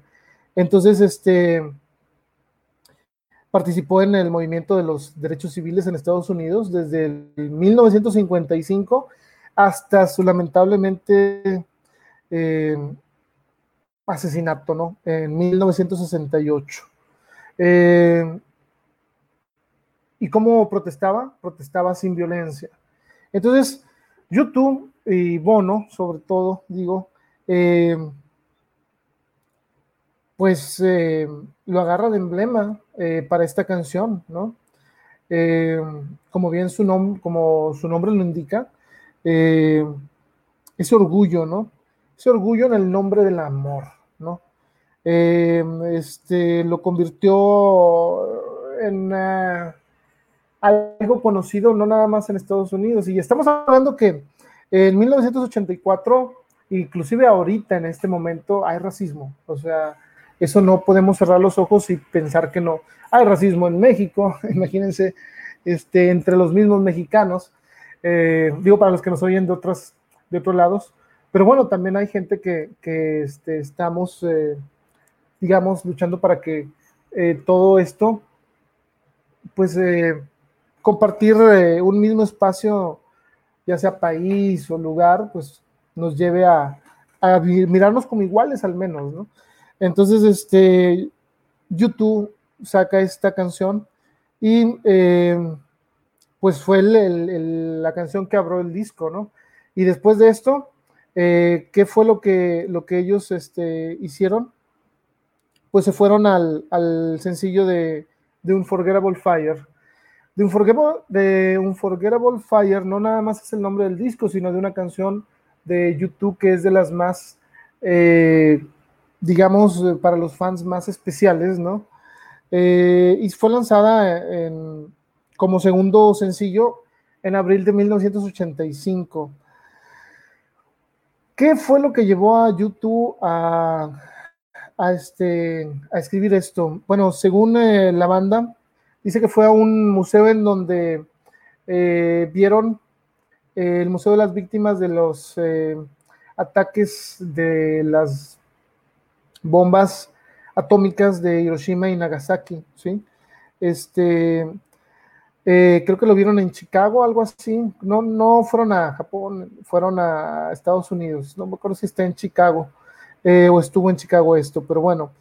Eh, se convirtió en un hit esto y llegó al número 6 en, Gran Bretaña, pero más que los números, lo, que esta, lo que esta canción eh, digamos que representa para muchos, pues es, es una, eh, les digo, son de las obras de arte que, que, tienen que escuchar y lamentablemente no podemos poner un fragmento, pero ustedes pueden irle a escuchar eh, y bueno, se darán cuenta de eso que dice, que ahorita me comentaron acá abajo, que hablar un poco de la poesía que trae esta canción, pues bueno, si me dan tiempo, este, los podemos buscar aquí sin problemas.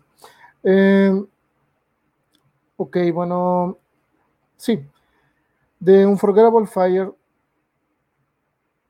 vamos a pasarnos. Eh, pues saben que sí, yo pienso que merecería la pena en otra ocasión hablar específicamente sobre ciertas canciones que son poesía, ¿no? Digamos, ya que estamos en el mundo de las letras, eh, de YouTube, porque si no, sí nos vamos a quedar un poco largos de tiempo y pues bueno, aquí lo importante es que se le estén pasando bien, que den like y compartan si les está gustando esto. Este, pues bueno, lo hacemos con mucho cariño para todos ustedes. Recuerden que en hablando de poesía, eh, vamos a, a, tener eh, más adelante la sección de, de Rosy Almaraz, que es este poesía viva. Tiene una, un eh, momento muy especial para que nos preparó nuestra amiga. Y bueno, vamos a complementarla hablar sobre The Unforgettable Fire con la canción de Bat. Eh, la canción de Bat es, eh, fue el, para el número 7 en el tracklist de este disco, ¿sí? Y es una considerada una de las eh, favoritas para todos, pues para todos los, los, fans de YouTube, ¿sí? y como les digo, se robó el show en Live 8, ¿verdad? Eh, y pues hasta ahorita no se, no se, no se sabe muy bien eh, a ciencia cierta sobre a quién se le escribió Bono o por qué, pero hay muchas teorías muy interesantes que probablemente si, si hay algún otro especial, eh, hablaremos más a fondo sobre, sobre Bat, porque sí vale la pena. es un gran reto aventarse un especial de, de YouTube habiendo tanto que decir y tampoco quiero sonar apresurado, pero vamos a irnos, este, saludos desde la Ciudad de México, Armando González, gracias por acompañarnos y qué bueno, esperamos que te esté gustando aquí este, desde la estación, bienvenido. Eh, vamos a irnos hacia, ¿hacia dónde? Hacia el siguiente, y este lo deben de, y hablando de la Ciudad de México, y espero que nuestro amigo, si es fan de YouTube, haya estado ahí en alguna de esas noches mágicas como como quien dice, este, porque recientemente YouTube hizo una gira eh, para este, específicamente para este, este disco que vamos a comentar. Este disco es el, el Joshua Tree, ¿no? El Joshua Tree, que fíjense, eh, en el anterior no mencionamos, creo, o sea, a menos que se me haya pasado, que el de Unforgettable Fire fue en el 84, ¿sí? Lo sacaron el eh, octubre del 84, creo que sí lo mencionamos. Para el 9 de marzo de 1987, el mundo conocería uno de los grandes discos que, eh, que hay, ¿no? Porque lo puedes oír, yo digo que si lo escuchas en 20 años va a seguir estando igual o mejor, porque bueno, no es por tirarles a la música actual, pero eh, a ver, díganme un Joshua Tree del 2020. Entonces está ahí, van a batallar para encontrarlo. ¿Mm? Si es que hubiera. Este, y la verdad, quisiera que hubiera alguno. ¿eh?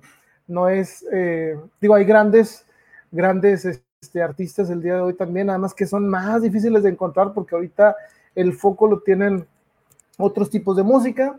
Te digo, este, el sufrimos, la, gente que sí nos gusta, digamos, un poco más de contenido en nuestra, en nuestra, digo, venimos de, venimos de bandas como YouTube, los Pearl Jam, que todo está activo, este, incluso hasta Aerosmith, que me gusta a mí, para encontrar ahorita música del nivel que tuvimos, y pueden decir, ah, es que este, uno ya va creciendo, se va haciendo adulto, o lo que ustedes quieran, ¿no? Ya se está haciendo viejito y ya no le gusta lo de los jóvenes. Pero si eso fuera cierto, este, a mí nunca me hubieran gustado los Doors. o sea, a mí nunca me hubiera gustado, mm, no sé, los Animals, los Ramones, nunca me hubieran gustado porque esa era música de viejitos.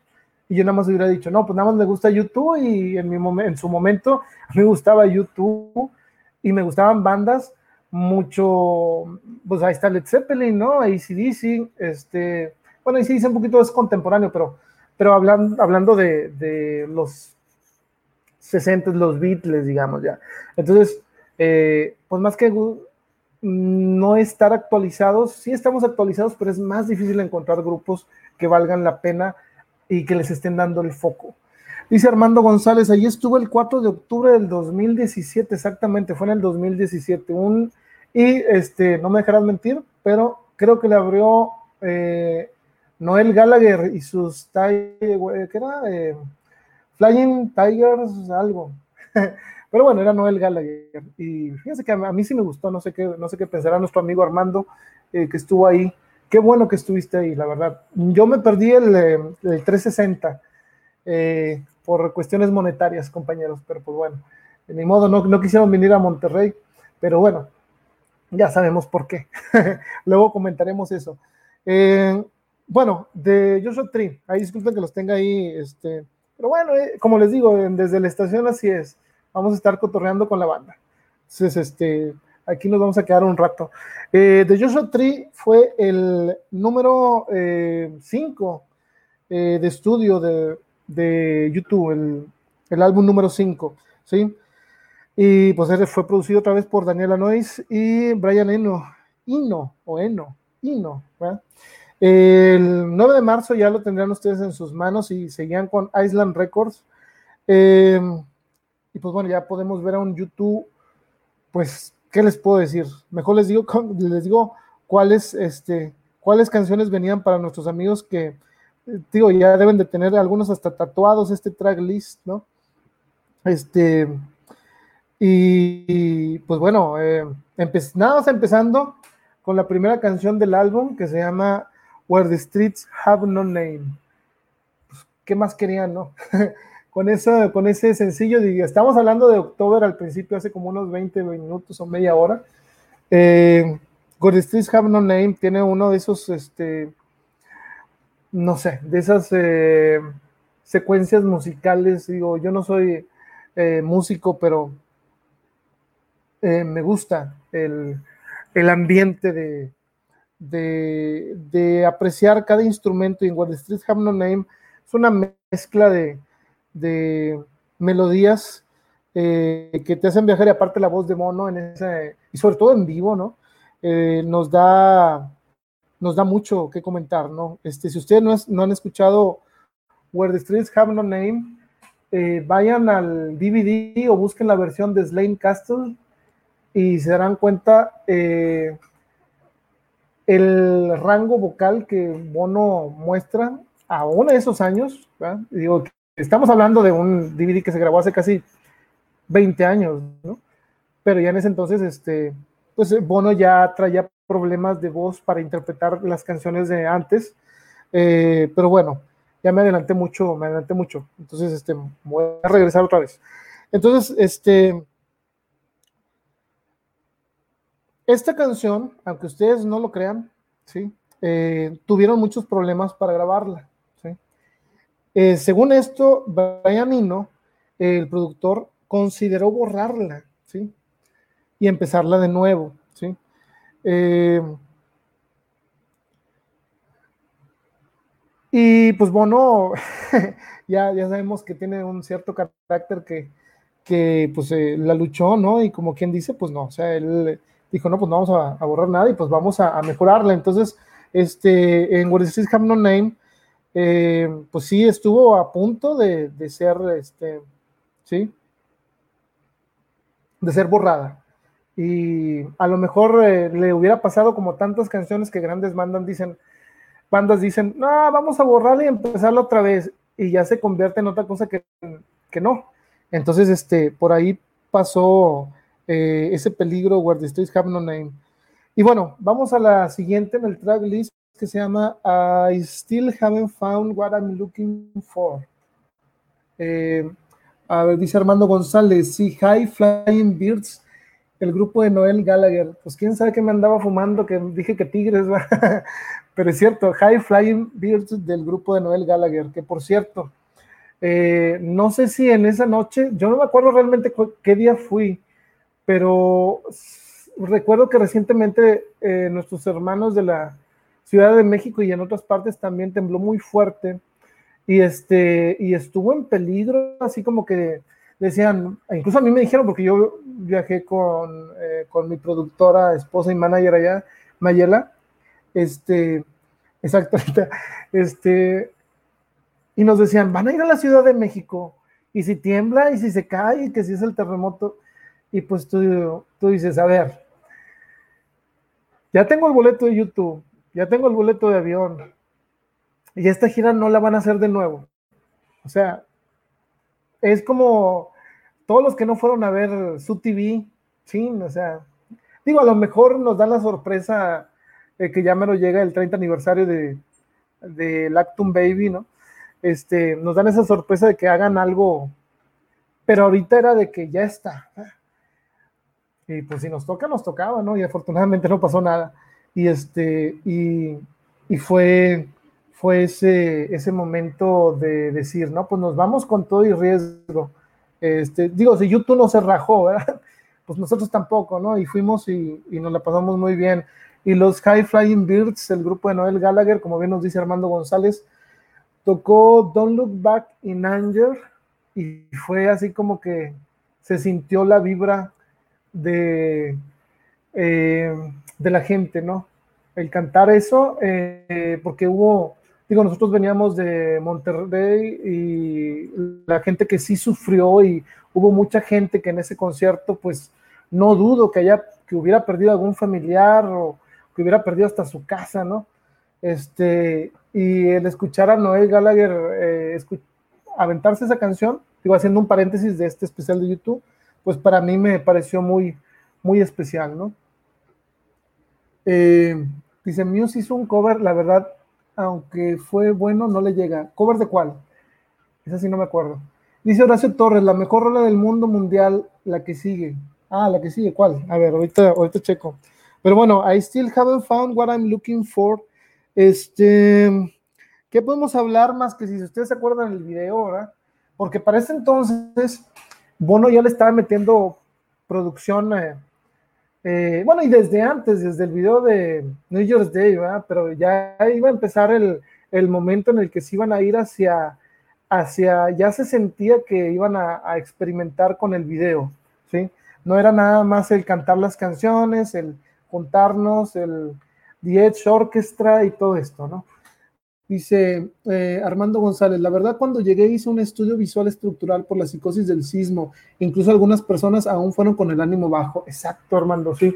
Sí, este, fue una noche muy, digo, sí fue un poco tenso y luego empezó a llover, cuando yo fui empezó a llover un poquito, pero este, pues son de esas cosas especiales que no va a haber las condiciones de ir a un, a un concierto YouTube, esperemos que no, después de un gran problema pues sísmico, y este, ir con la preocupación, pero también con el gusto, ¿no? Eh, dice Mayela Escobar, dice, el cover de Where the Streets Have No Name, sí, la verdad, fíjense para los fans, eh, yo soy mucho de covers, no sé ustedes, pero de los que casi no les hacen buenos covers son a YouTube, y YouTube al contrario hace grandes covers a grandes bandas. Este, eh, por aquí podemos pasarnos toda la noche recordándonos de los covers que hace Bono a canciones. Digo, hay, que recordar la de uh, Daydream Believer que se aventaba The Edge con el karaoke en la gira de, pop, si no mal recuerdo. El em, que se aventó Bono de los Ramones, eh, I Remember You en Irving Plaza y en otros. Y pues bueno, este, bueno, Where Will I See You Again eh, también es de las que recuerdo que son muy buenas. Pero bueno, vamos a regresarnos porque les digo que yo me voy para un lado. Yo sé que aquí tenemos este, gente fan de YouTube que podemos quedarnos 24 horas hablando de YouTube. no nos tienten, ¿verdad?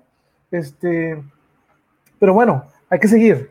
Eh, sí, el eh, video de Painted Black se aventó sí, de, para los Rolling Stone y hay una que, se llama Dancing Barefoot, creo. Eh, Armando González, tú que también así como que creo que sí, si hay hasta ahí le sabes el YouTube bastante. Este, Dancing Barefoot, creo que yo lo he visto en YouTube con imágenes de la película de Great, Great no, de Grandes Esperanzas, de, ah, ¿de quién? Dice, I still haven't found what I'm looking for, esa es la mejor. Sabes que la canción y sobre todo Horacio, la letra de I Still Haven't Found What I'm Looking For, son de esas que te sientas a pensarla y a escucharla y te da esa, esa este, pues eso que tú sientes para decirme que esa es la mejor. Sí, Dancing Barefoot, sí, muy buena canción también, al menos a mí me gusta mucho ese cover que hizo YouTube. Y sí, Es, en realidad una de las, de las canciones mágicas, de esos cartuchos mágicos que tiene bajo su revólver, aunque no le gustaría a Bono esa eh, metáfora, ya en que es más pacifista, pues YouTube, ¿no? Entonces, este, pues sí, eh, I still haven't found what I'm looking for. Eh, nos mostraban en YouTube por las calles de Estados Unidos, ¿no? Porque ahora sí que se fueron a la americana, ¿no? Como quien dicen, este, con este gran disco. Eh, y bueno, vamos a, la que sigue. Ahí les va. La que sigue. Eh, a ver, a ver, a ver. Ok. Es que aquí tengo, no es que tenga mi acordeón, pero tengo mis apuntes porque quería eh, cumplir con ustedes, fans de YouTube, porque yo sé que no me lo van a perdonar si hago un especial pitero. que a lo mejor este lo es, pero no tanto. este, pero bueno, I Still Haven't Found What I'm Looking For fue una de las de las canciones del, Joshua Tree, muy recordadas y la verdad, mm, ¿quién no la ha cantado de los que conocemos? Pero ahí viene este, la que, no sé, digo, hay, hay fans que les molesta esta canción y hay fans que no les molesta. Eh, digamos que es, el, es la crazy, como en el caso de yo soy, yo sí me declaro fan de Aerosmith, y tú le preguntas a cualquier persona, oye, ¿cuál te sabes de Aerosmith? No, la de Crazy. Y tú dices, ching, no es la más chida. este, pero sin embargo, eh, sin embargo, este, pues es la más famosa, ¿no? De Aerosmith Crazy. Sobre todo en México.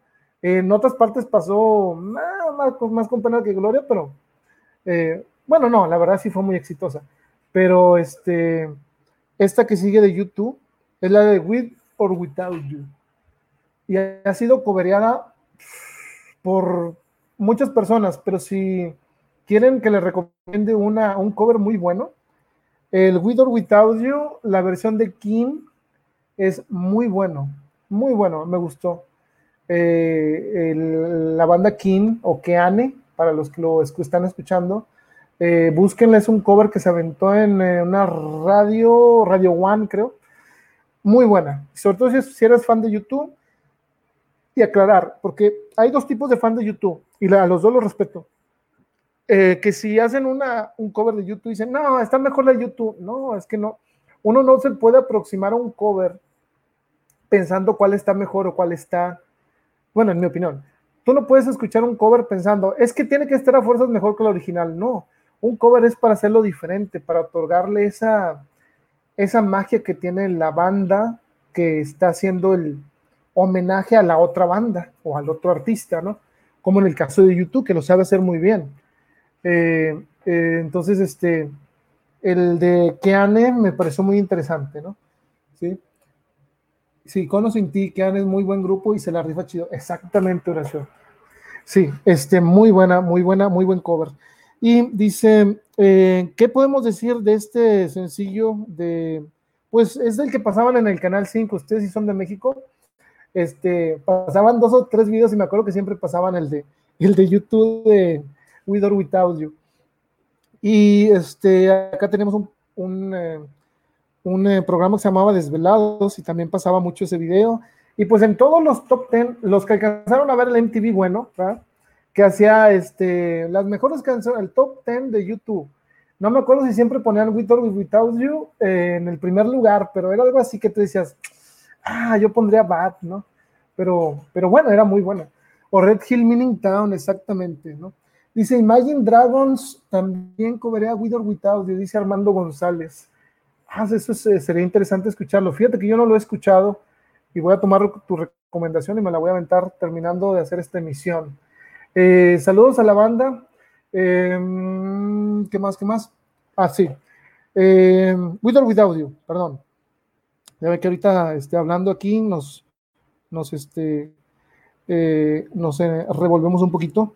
Dice, esta canción se originó de un demo que se grabó en el 85, pero que no le perdieron la esperanza, ¿no? No le perdieron la esperanza y fíjense cuánto tiempo pasó. Eh, lo tenían ahí guardado, lo sacaron para trabajarlo, ¿sí?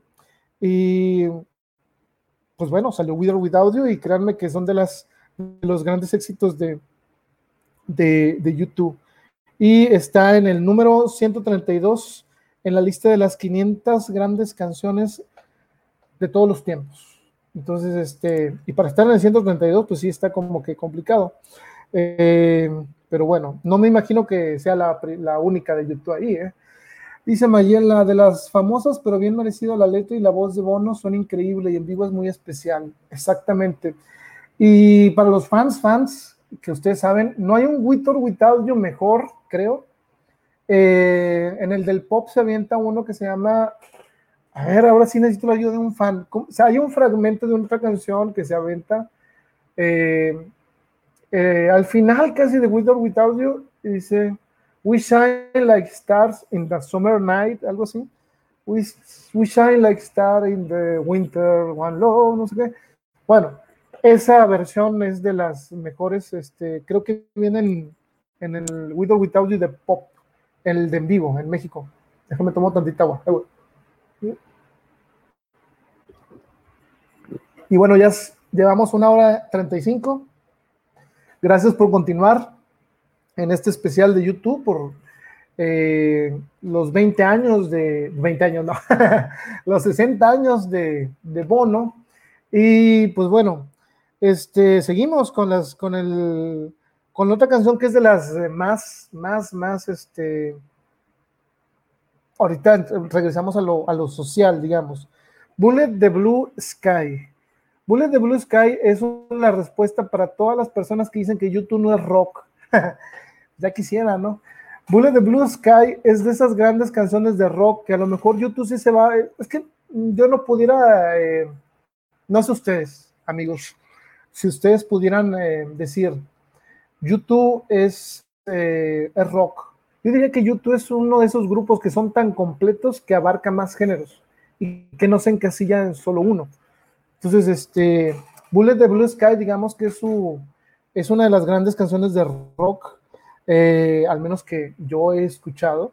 Y créanme que a mí me gusta bastante el rock y hablo de, de los que sí son dedicados al, grupos dedicados al rock tipo ACDC, ¿no? Que no les encuentras dos, tres baladas en toda su carrera. Entonces, este, eh, para mí Bullet de Blue Sky está del, del, tamaño de ese tipo de rock, que, que es este crudo y, y, como se debe tocar el rock, ¿no? Eh, dice, eh, ¿qué, ¿qué, inspiró esta canción Bullet de Blue Sky? Dice Bono, eh, bueno, Bono viajó, se supone que a un a Nicaragua y a El Salvador y vio cómo los Estados Unidos, pues, se acuerdan en, en, ese entonces, incluso les voy a recomendar una película.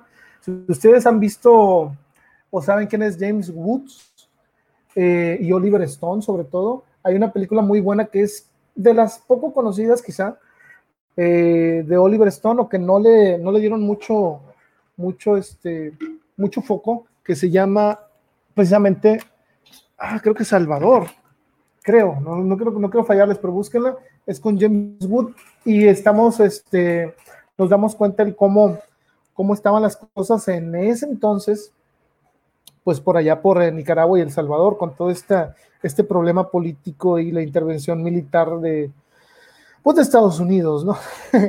es que de intervenciones militares podemos hablar de Estados Unidos durante mucho tiempo, ¿no? Se me hace que estaría más largo que el especial de YouTube parte 9, ¿no? Entonces, este, pues sí, eh, este, esto le molestó, ¿no? Y le pidió a, a DH, ¿no? Que, pues, que se esforzara, ¿no? En esta canción para, para mostrar la crudeza de lo que ellos habían visto, ¿no? O de lo que ellos este, fueron testigos, ¿no? Y ya me imagino la impotencia, pues, de, todos, ¿no? El, el, cómo, el cómo no poder ayudar, el cómo, ah, ahí está Silver and Gold, exactamente, vamos a llegar a esa, este, el cómo no poder ayudar a las personas que están en esto, en, en estas situaciones, ¿no? Es indignante, ¿no? Y, es lo que a mí me gusta de Bono, que a pesar de que mucha gente le puede decir, ah, que qué qué hipócrita, qué película, qué santurrón, oye, pues es una persona, o sea, y si, si es una estrella de rock, y sí, quizá de repente ahí anda medio barbeando con alguna cosa por quedar bien o lo que tú quieras, pero sí tiene eso que le falta mucho a muchas celebridades o cantantes, que es conciencia política, conciencia, digamos, humana, ¿no? O sea que no nada más voy y ya me quedé con su dinero, pues a mí me interesa, digo, ahorita Roger Waters se mete en muchas broncas, igual porque ha estado eh, alzando su voz eh, y la gente, pues no, a mucha gente no le gusta mezclar la política y mezclar todos estos eh, problemas con la música, ¿no? Pero qué bueno, qué bueno, dije, pues a mí sí. y vean el, el, material que nos regaló, ¿no? Entonces, este, exactamente, bueno es bueno y no hay más, sí, o sea, claro, o sea, y, y la verdad que juzgue a Bono por eso, la verdad, tú dices, pues ahí estamos viendo qué tipo de persona, este, pues, eh, ¿Cómo, ¿Cómo puedes juzgar eso, no? Entonces, este, bueno, esta canción de Bullet de Blue Sky es una de las canciones eh, tan políticas, ¿sí? Y que criticaron esto, esto que estaba haciendo Estados Unidos y tuvo, y tuvo la, el valor para irlos a, y cantárselos allá, ¿no? Incluso este, yo siempre tengo eso de que siempre que hay un problema, eh, me acuerdo de Bono cuando dice, and we run into the arms of America. así como en, en, tipo sarcasmo, ¿no? Vamos a correr a los brazos de Estados Unidos. Eh, pero bueno, muy bien, Horacio, cierto. Bono es Bono y me comenta Horacio Torres la de Silver and Gold, exacto. Eh, muy buena canción de rock. Y bueno, sigue una favorita eh, y la verdad, no, no hay, eh, digo, metiendo un poquito a Aerosmith, ellos hicieron, hicieron su gira medio fallida, ¿sí? De Toys in the Attic, y digo medio fallida porque la gente les pedía fuerzas otras canciones. Y, este, y aquellos sí sucumbieron. Hicieron como tres o cuatro fechas del Toys in the Attic, creo, de su disco, y después no, no, este, pues no, ya vieron que la gente como que pues sí les gustaba, pero les gustaban más las que siempre tocan. Entonces, este, cambiaron pero acá lo que hizo eh, YouTube fue especial, fue un espectáculo. Eh, los que no se han metido a mi página, bueno, ahí sí les gusta, hay una foto que yo hice y lamentablemente no la alcancé a subir por el tiempo, pero ahí debe de estar en el grupo, incluso la compartieron en, el grupo de YouTube México, por si alguien anda por aquí de ahí. Este, yo lo tomé y estaba, este, alcancé a tomarla de tal manera que se viera todo, toda la pantalla que tenían atrás, este, en la que nos dieron un espectáculo visual de cada canción. De cada canción venían eh, videos que complementaban, y es lo que les decía eh, cuando empezamos este especial. Estos eh, genios, ahora sí, de, de YouTube, no nada más quieren que tú vayas a verlos en vivo, te van a dar un espectáculo de lo mejor posible, ¿sí? Que te saque algo. Yo me acuerdo mucho de, de, estas eh, interpretaciones. Me golpea mucho el, el haber visto el de Mothers of the Disappear y con todas las madres de la plaza de, con las veladoras. Bueno, los que vieron eso, este, sabrán de lo que estoy hablando. Es un, es un, eh, es un gran espectáculo, pero no me voy a, ir hacia ese lado todavía porque voy a comentar sobre la canción Running to Stand Still. Pero antes de eso, dice Horacio Torres, o lo amas o los odias, o los amas o los odias, pero un odio que es más que te gusta YouTube, dice. sí, exactamente. Por más que odies a YouTube, no puedes negar que son buenos. Eso para mí, eh, tú, te pueden caer gordos, lo que tú quieras. Este, ah, la, la canción que sigue, me preguntan, Después de Bullet de Blue Sky, Running to Stand Still. No sé si se me escucha, se me corte por aquí, pero es Running to Stand Still. Dice Armando González, eh, a veces admiran más a los rockstars que viven en los excesos de alcohol, drogas, mujeres y no aportan nada más que a un activista social como Bono. Es que fíjense, eso es muy interesante lo que dice Armando. Y, lo vemos en México con, eh, con el eh, reggaetón y los corridos, ya saben cuáles, ¿no?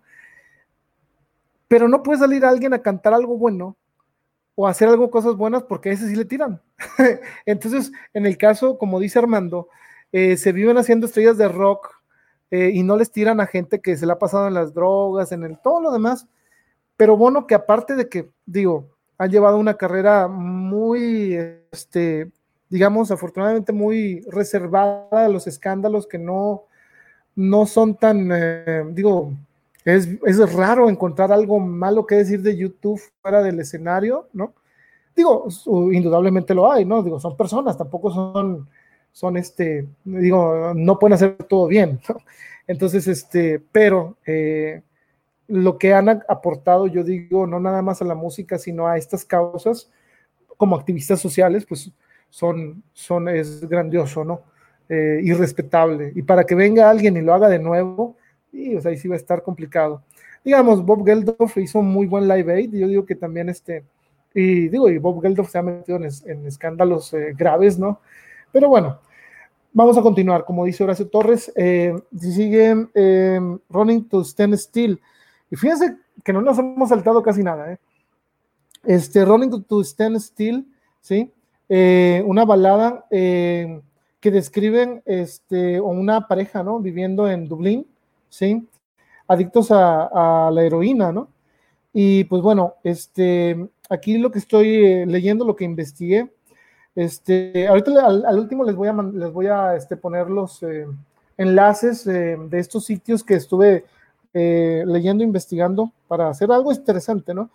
pues dicen que eso, que se convirtieron bueno, esta canción habla sobre, sobre eso, sobre una persona, bueno, sobre una pareja, según esta entrada, eh, adicta a la heroína, viviendo en los eh, en Val, Flats, en, allá en Dublín, creo. Y las torres que, que, se asocian con la canción, pues vienen siendo parte de lo que se menciona en la canción. Es sí, I see, I see seven towers, but I see Only a Way Out, que es, veo las torres, pero nada más veo una salida, ¿no? Y este dice que la música fue improvisada eh, con Daniel Lanois, ¿sí? Entonces, este, ya hay un, ya que hay un crescendo ahí, este, que se hace la, eh, o sea, empieza muy lenta y se va, la van armando muy bien. Y yo les digo, yo soy el menos indicado para hablarles de de las técnicas de la guitarra y del piano y todo ese show, pero ustedes saben que la melodía eh, obliga, ¿no? Eh, dice, Sí, y ¿sabes qué, Horacio? Eh, cuando me empezó a gustar mucho Running to Stand Still, a mí me, no sé si te acuerdas de la gira de Sub TV, en la gira de Sub TV eh, se la aventaba Bono y salía con su chaleco y su gorra y, y hacía una, una mímica en que se estaba inyectando heroína. Este, en el Sub TV, si no mal recuerdo. Y estaba bueno, pero la versión que a mí más me gusta en vivo, no sé si a lo mejor tú te, eh, te, parece, te parezca bien, es eh, la que em, se empezaron a aventar a partir del Vértigo Tour, que era nada más el pianito, casi. Era el puro piano, este, y, se, y, sonaba muy buena, sonaba... Eh, algo que tiene YouTube y que hay que mencionar es que ellos eh, en ciertas giras empiezan a tocar versiones diferentes de sus canciones. Por ejemplo, Stay Far Away So Close, ¿no? Este, Stuck in a Moment también. Este, y bueno, más de las que vamos a hablar.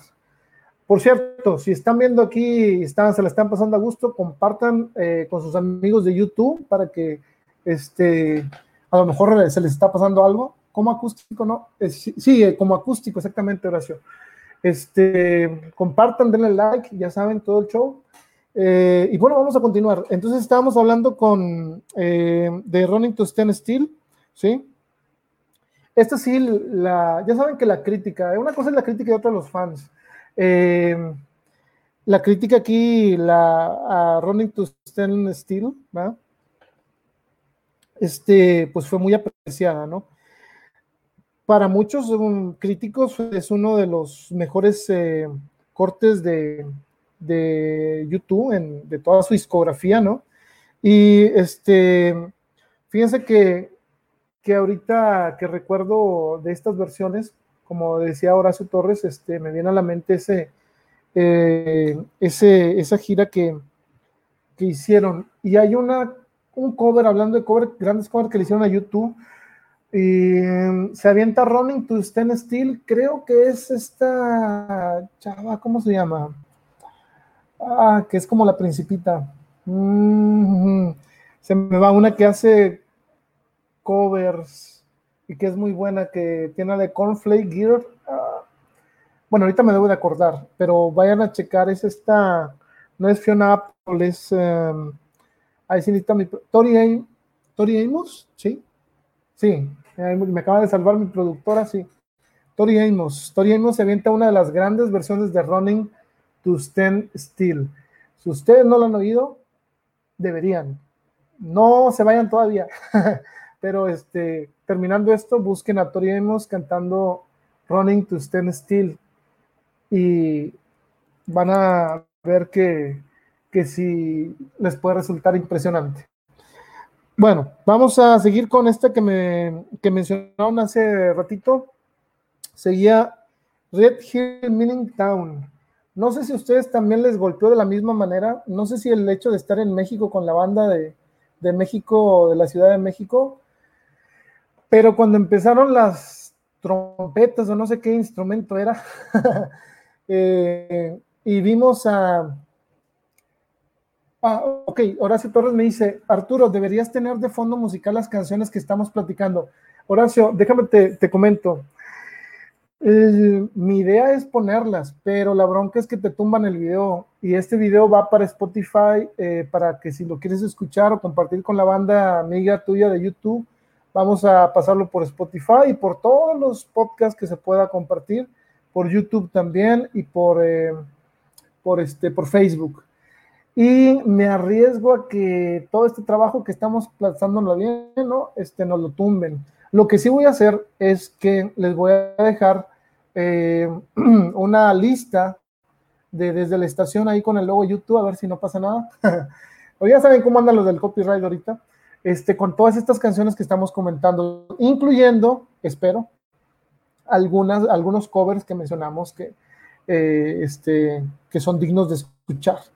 Este, créanme, yo tengo el material, es más, estoy casi así como me tiembla el dedo, el dedo ahí para no picarle play, nada más de acordarme de las canciones, porque son muy buenas y la gente las debe de conocer. Este, pero lamentablemente te digo, nos da, nos da esa, esa bronca de, los derechos de actor, y la, perdón, de autor, y las nuevas reglas. Pero no se preocupen, este, yo les voy a hacer una lista para los fans de YouTube, de, no sé qué manejan ustedes, de Spotify, y la voy a incluir ahí este, en esta semana, este, con las canciones que al menos para mí me gustan mucho y creo que si ustedes si son aparte de fans o les gusta el eh, YouTube o no lo conocen, sería una buena carta de presentación.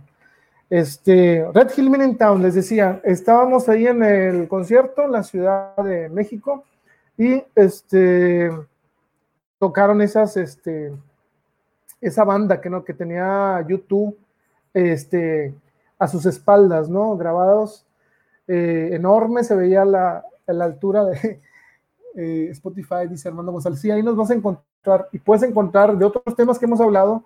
A lo mejor te interesan más, pero este, vamos a estar haciendo nuestro mejor esfuerzo que esto les parezca interesante. Y este, empieza Red Hill Meaning Town. Y pues la verdad, esta canción, eh, pues bueno, eh, es una de las grandes, eh, para mí, mm, letras que han hecho. y fue una respuesta a, a, la huelga que hubo de los mineros en, en el 84 en Gran Bretaña, ¿no? Este, a los mineros se les estaba tratando muy mal, ¿no? Eh, y bueno, este Bono y pues sacó ahí, como quien dice, su magia, ¿no?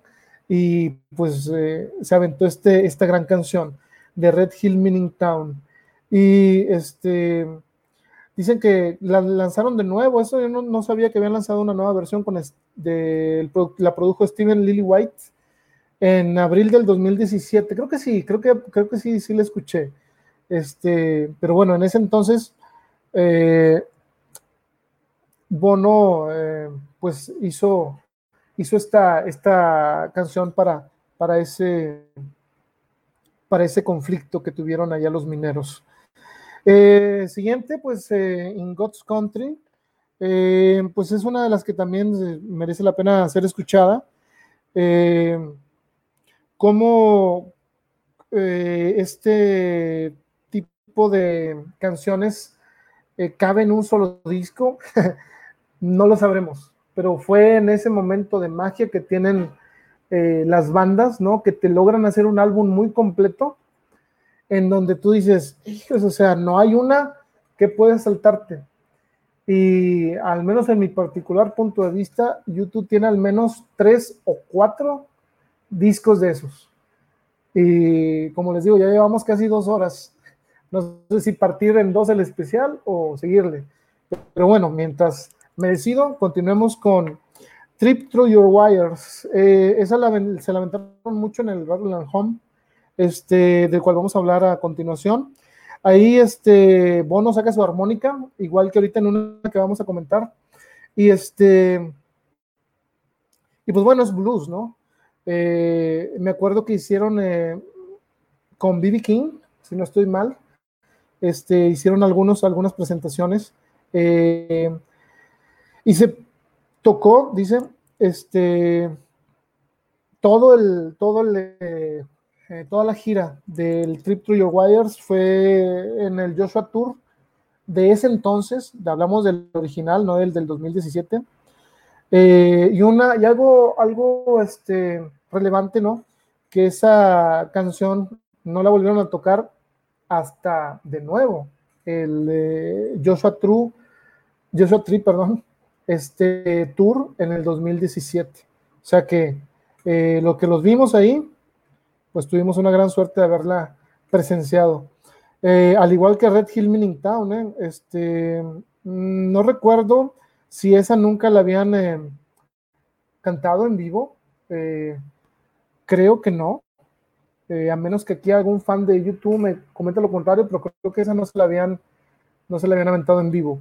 Pero bueno, One Tree Hill, One Tree Hill, este, pues eh, fue uno de los de las este, canciones también de esas que, que, son muy buenas de YouTube, en donde le rinden homenaje a pues al activista también y cantautor eh, que fue pues ahora sí como les diré, torturado y muerto en el, eh, lamentable este, periodo eh, en Chile con la violencia que llegó después de lo del golpe de Estado a Salvador Allende.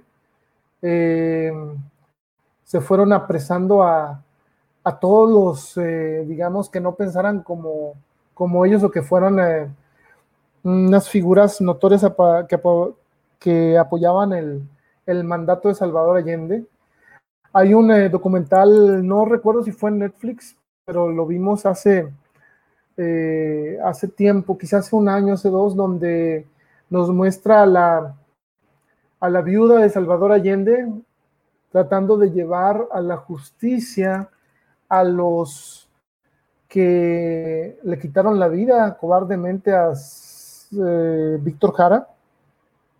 Este, y bueno, eh, les digo, es un buen eh, documental. probablemente pongo un enlace por si les interesa verlo.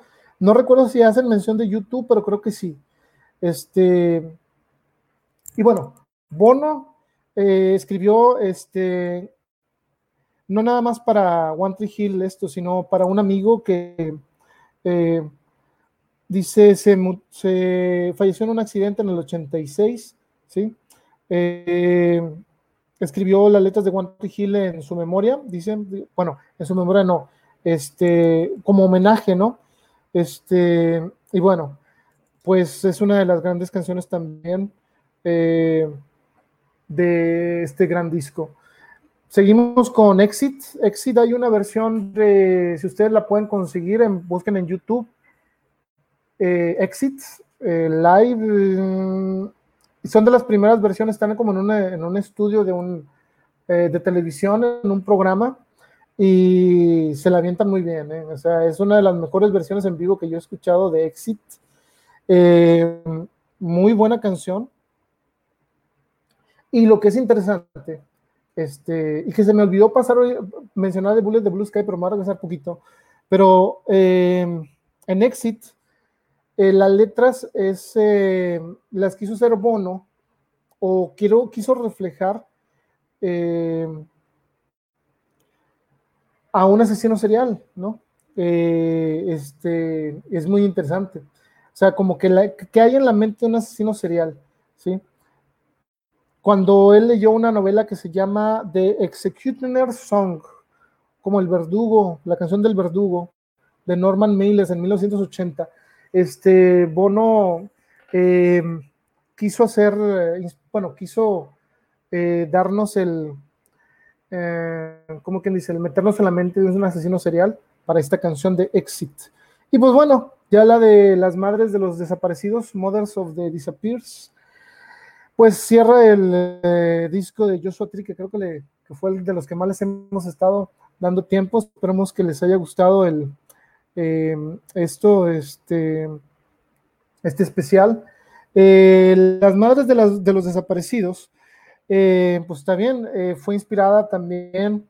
Recuerden que pues Bono vivió, digamos, gracias a sus visitas a, a, digamos, a la parte de Sudamérica, pues, estuve en contacto, y Centroamérica también, estuve en contacto con muchas injusticias que pasaban en ese tiempo, entre ellas, no nada más la del Salvador, eh, sino eh, él conoció eh, precisamente porque participaron, participó la banda en, en, un beneficio, en un concierto a beneficio que se llamó Conspiracy of Hope de Amnistía Internacional. Él aprendió, bueno, él aprendió, no, él eh, conoció a las, a estas madres de la Plaza de Mayo, ¿no? Que son un grupo de mujeres, eh, este, que, pues, bajo el régimen argentino de la dictadura y del chileno también, pues les desaparecieron a sus hijos, lamentablemente, ¿no? Entonces, este, dice, no me gusta, ok, exactamente ahorita vamos a, vamos a, comentar sobre eso. Fíjense, esto, eh, este mensaje de Models of the Disappear, eh, pues es uno de los grandes, eh, digamos, cosas que hizo YouTube a favor de las causas que en ese momento sí volteaban a ver, pero necesitaban más foco. Entonces fue de las grandes cosas que hizo que hizo este. Ah, ok, una corrección. Dije viuda de Salvador Allende, pero fue la que buscó la justicia fue la viuda de Víctor Jara. Ahí por sí. Se me fue, ahí disculpen. Pero bueno, sí, eh, corrijo. No fue la viuda de Salvador Allende, fue la viuda de Víctor Jara, que fue el, artista eh, cantautor chileno. Pero bueno, hablando nada más para terminar lo de Mothers of the Disappear, eh, pues sí, dar foco a esas causas fue, fue, y sigue siendo una marca de esa eh, conciencia social que tiene YouTube, ¿no? Y que hizo que, que voltearan a ver eh, no nada más eh, la gente cercana a, estos, a estas este, causas, sino gente de todo el mundo. Dice Armando González, Exit, esta canción la redescubrí al oírla en vivo en el concierto. No, sí, y aparte en el concierto me acuerdo que estuvo muy bien como Bono daba vueltas eh, apoyándose en el pie del micrófono y hacía un efecto muy bueno. No sé si, si lo recuerden, pero sí, o sea, musicalmente Exit está muy por arriba de muchas canciones que al menos eh, de, de, algunos discos, en mi opinión, y sobre todo te da esa, ese sentido de peligro de, de, de esas canciones que tú sientes y creo que de, pues es hablando de esto, es, es precisamente pues, por lo que él se inspiró el, el eh, hablar sobre la mente de un asesino serial. Y la letra está excelente, la verdad. Este, logra esa transformación. Eh, dice, realicé un video adaptándola a los 43 de Yotzinapa y de verdad que cayó como anillo, anillo al dedo. Mucha gente lo identificó como si fuera hecha para este caso. ¿Cuál? ¿La de Mothers of the Disappear o cuál? Eh, Armando González. Bueno, ahorita nos aclara eso. Horacio Torres dice, personalmente la de las madres de los desaparecidos no me gusta mucho, pero respeto el mensaje que quiere transmitir. Pues sí, este, el mensaje de, que quiere transmitir es, eh, impactante. Eh, y sí, o sea, a veces no nos, no nos cae así muy... Digo, la verdad es que tiene mucha competencia comparado con todo el resto del álbum, ¿verdad? Tiene, tiene bastante. Eh, Armando González dice que realizó un video adaptándola a los 43 de Ayotzinapa y de verdad que cayó como anillo al dedo. Mucha gente lo identificó como, lo identificó como si fuera hecha para ese caso. Ok, bueno, Armando, cuando terminemos este especial, si nos acompañas hasta el final, te invito a que regreses a la transmisión y compartas tu enlace para ese video, para verlos todos los que estuvimos acá. Este, eh, sería un gusto el, el poder ver tu trabajo y pues sí, hay que recordar que aquí nos sobran, y lamentablemente lo digo, ¿no? Nos sobran madres que estén buscando a sus hijos. Incluso yo en mi, en mi, este, yo soy escritor para los que aquí llegan nada más porque iba a ser el especial. y está bien, ¿no? Porque pues es lo que nos gusta. Eh, yo soy escritor y hice un, un texto que se llama Dos vidas, en donde una madre eh, de una hija desaparecida la busca eh, al lado de un periodista. Este, si lo quieren ver, pues por ahí lo, ahí lo buscan en mi página, se llama Dos Vidas. Y bueno, este, es lo que les digo, la realidad nos golpea fuerte a los que nos dedicamos un poco a, a crear este, textos, historias, poemas. Y pues bueno, sí, sí es este, como dice Horacio, a veces no son de los que nos gusta escribir, pero que se tienen que escribir y darles el foco. Y bueno, pues con eso terminamos el, eh, no el especial, no, no, no, se me, no se me apuren, pero se me acabó aquí un, el agua. Eh, sí, como, fíjense, mi idea era de que dejarles algo de, de Fly, ¿va? En lo que regresaba, pero pues no, ni modo, no, no hay, no hay, no hay que correr riesgos, muchachos, llevamos dos horas. Entonces, este, nos vamos a pasar ahora sí de una vez. Eh, no seguía ese, el, este, Actum Baby, sino que no nos podemos saltar el, eh, el Rattle Home. Uh, ahí va. Ok, sí, ya, ya está. El Rattling and Home, este, pues bueno, es un híbrido, ¿no? Ahora sí que como bien dicen, está entre un estudio y en vivo, ¿no? Este, ahora, ¿cómo, cómo se puede escribir eso? Porque, fíjense, no sé si, no sé si comentarles esto. Eh, al momento de hacer, hacer un, este, bueno, al contrario, Horacio, eh, gracias a ustedes. Este, al momento de hacer un, un especial de YouTube, estaba buscando, oye, eh, ¿cómo está el show? Eh, ¿Cuántos discos tiene en estudio? ¿14 o 13 o 15 o cuántos? Entonces, este, pues bueno, eh, el Ratland Home es un híbrido, este, y sí se cuenta como, como, como, como de estudio, ¿no? Este, ¿qué venía aquí? Y vamos a meter un poquito de turbo. pues bueno, venía el tracklist de Ratland Home, este, Helter Skelter, cover de los Beatles, ¿no? Eh, una muy buena versión, al menos para mí sí me gusta, pero venía una que más eh, de las canciones que creo que son icónicas y que me, que me causa una tristeza, o no sé cómo llamarlo, pero eh, no me ha tocado ver, digo, hay muchas canciones de YouTube que no me ha tocado ver ni me tocará ver en vivo, lamentablemente, ¿no? Y ahora con esto de que no sé cuándo vamos a poder volver a ver una banda del tamaño de YouTube en vivo todos juntos, ¿no? Este, bueno, hasta que haya una vacuna, esperemos pronto. Pero este, Van Diemen's Land, cantada por The Edge. No sé si a usted le suena. ¿Les gusta o no les gusta? Hold me. Hay una, este, una versión de Van Diemen's Land, este, en donde está Bono sentado con The y se la avientan acústica. Si la pueden conseguir, está en YouTube. Véanla, está impresionante. Lamentablemente, casi ahí se la avienta Bono. A mí me gusta mucho cómo la canta The y, y esa está muy buena. Van Diemen's Land, que también tiene un mensaje de sus poderosos, ¿no? Eh, bueno, aquí tenemos el, sencillo. Eh, bueno, eh, Desire Em, no recuerdo si fue sencillo o no. No, más bien dicho, sí, sí fue. Eh, sí fue sencillo Desire. Eh, pues ya la podemos ver que esta versión de Desire es una, una gran, gran, este, gran pieza musical de, de, este, de YouTube, sobre todo de esas, de esas que, te, que te gusta ver para subirte el ánimo, ¿no? Este, ya se van acercando al sonido eh, al sonido del, del Actum Baby. Eh, digo, más que nada yo lo noto en la, voz de Bono un poquito. Eh, dice Mayela, qué buena voz tiene The Edge. Sí, la verdad, Edge tiene una voz muy cuidada y hasta ahorita tú lo escuchas y por ahí le anda compitiendo a Bono. Entonces, digo, siempre me ha parecido una, una voz muy buena. viene el cover de All Along the Watchtower de Bob Dylan, ¿no? Esa está, está muy buena. Vienen versiones de I Still Haven't Found What I'm Looking For y viene Silver and Gold, que era la que nos mencionaban eh, hace poquito, ¿no?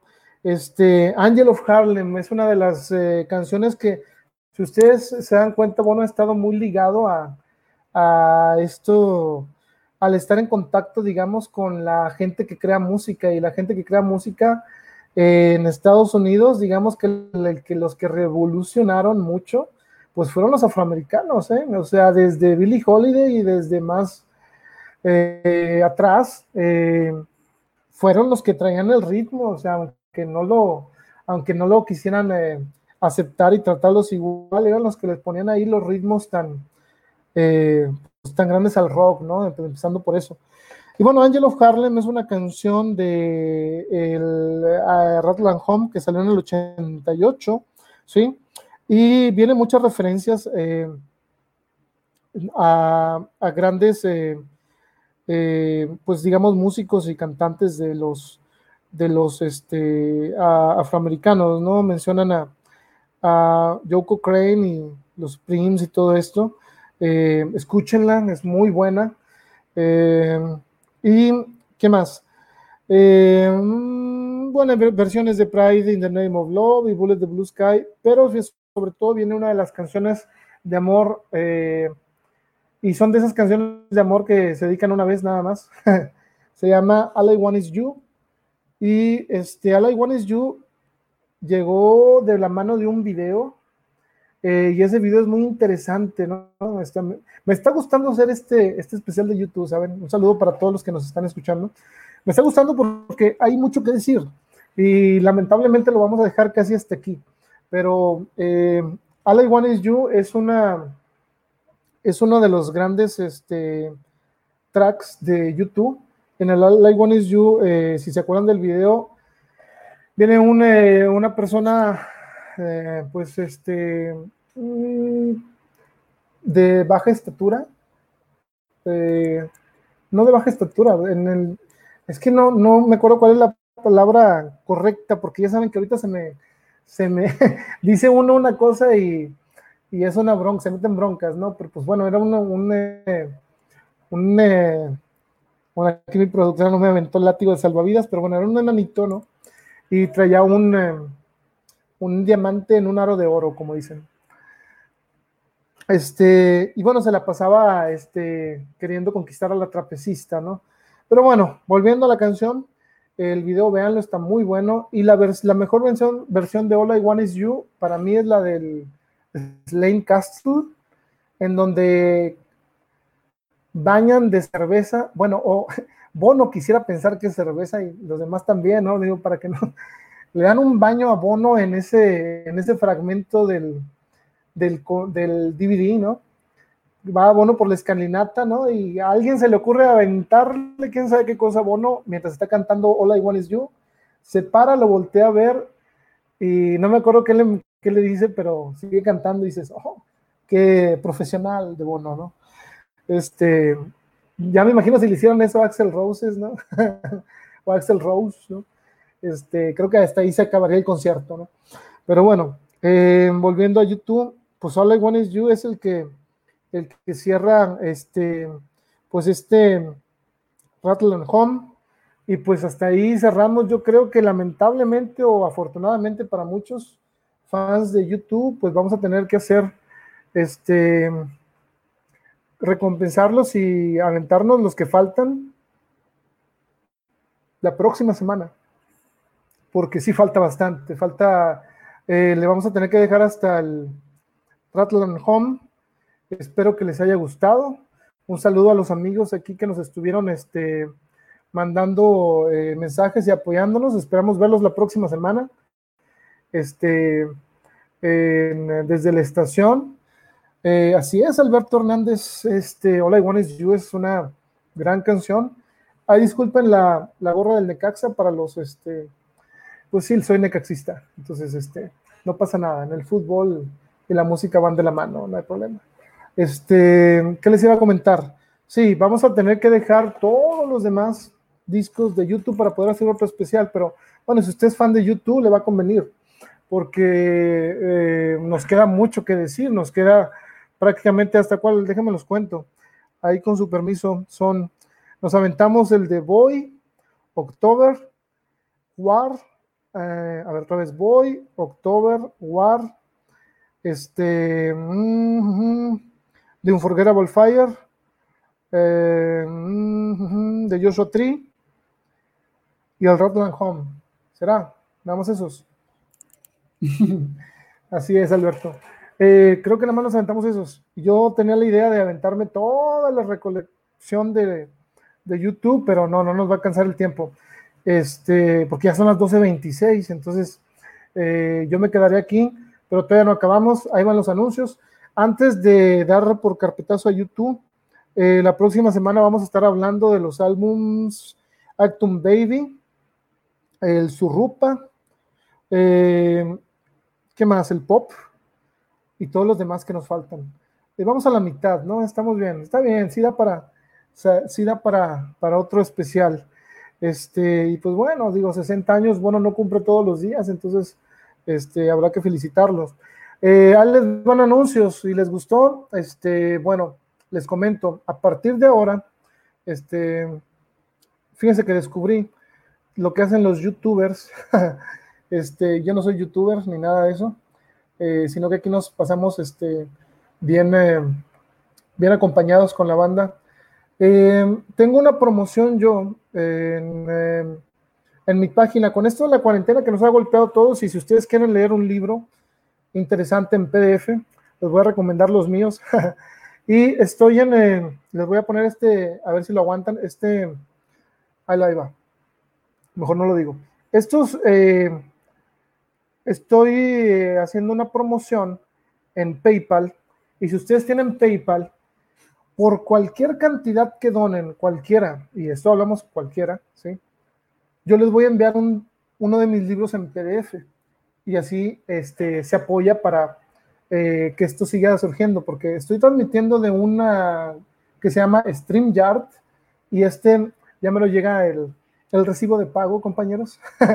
Entonces, si usted dice, no, pues sí me gustó este camarada, estuvo cotorreando chido de YouTube, o me interesa leer algún libro que me falte de los que no he visto, pues bueno, ahí este, con toda confianza, eh, apoyen PayPal eh, y yo le mando un PDF de alguno de mis libros este, directo a su correo. Nada más mándenme el mensaje y, este, y pues bueno, es la manera de, como dijeron los BGs, de seguir sobreviviendo. Este, gracias por eh, acompañarnos. Todavía no acabamos. Este, ahí ya quedó el comercial. ¿En dónde me van a, dónde van a, este, cuál es la dirección para los que estén interesados en apoyar el canal? Acuérdense que tengo cápsulas y sí quisiera darle, pagarle a nuestros compañeros algo, ¿no? Porque la verdad, el lente del arte estuvo muy bueno. El que no lo ha visto, el que llegó tarde, si quieren saber unas cosas interesantes de Salvador Dalí, eh, la, Alejandra, eh, perdón, la maestra Alejandra Romo estuvo hablando en su cápsula El lente del arte. Cuando esto se acabe, se va a repetir. Compártelo o escúchelo en Spotify. Ahorita les menciono todas las, todas las este, plataformas en que nos puede escuchar, nos pueden apoyar. Acuérdense, este, es lo mismo, ustedes, este, miren, ahí les van. ahí se viene eh, la tira en donde vienen todas las, eh, donde nos pueden escuchar, puede escuchar este eh, primera parte del, de YouTube y en donde puede donar. Bueno, esta es la dirección en donde ustedes pueden donar. Ahí viene abajo, es http, bueno, s dos puntos slash slash www.paypal.me o me slash ahf 077. Si usted es muy amable este, y le gustó este especial, pues bueno, hay unos 10 pesillos para que sea menos, ¿no? bueno, no se crean. Este, no es obligatorio. Si no, si no dona, no hay problema, pero comparta, déle me gusta, eh, invite a gente a que en estos, en estos días pues nos llenemos de contenido. Es bueno, es conocer a YouTube, conocer una banda, conocer un poco de Salvador Dalí. Y, este, y pues bueno, también hablando de conocer los que aún nos acompañan acá, eh, pues vamos a cerrar esta emisión con nuestra amiga eh, Rosy Almaraz. Si usted no, no, la conoce o no la ha visto, Rosy Almaraz es una intérprete poética y aparte eh, escritora, sí. Ella ha estado este, actualmente eh, escribiendo un poco más. Eh, les voy a dejar con su sección Poesía Viva. Poesía Viva. la semana pasada fue el Día de las Madres y ella no, escribió algo para su mamá y para todas las madres de, ahora sí que del mundo, desde donde nos estén escuchando pues bueno, los dejo con Rosy Almaraz. Esperemos que no se trabe y si se traba, pues lo pongo de nuevo. Este, y ahorita regresamos. Gracias. No solo hoy quiero estar contigo, quiero estarlo eternamente, disfrutar de ti cada día, sin percatarme si es fecha importante. Debido a que tejiste unas alas y me enseñaste a usarlas, quizá sí o quizá no, volaré a tu sitio. Lo que estoy segura es que nuestra sangre corre por las mismas direcciones con dos esencias únicas. Gracias por tanto, por todo y por mucho. Tan grande eres que solamente el amor de Dios puede ser comparado con el tuyo. Feliz día a todas las mamis.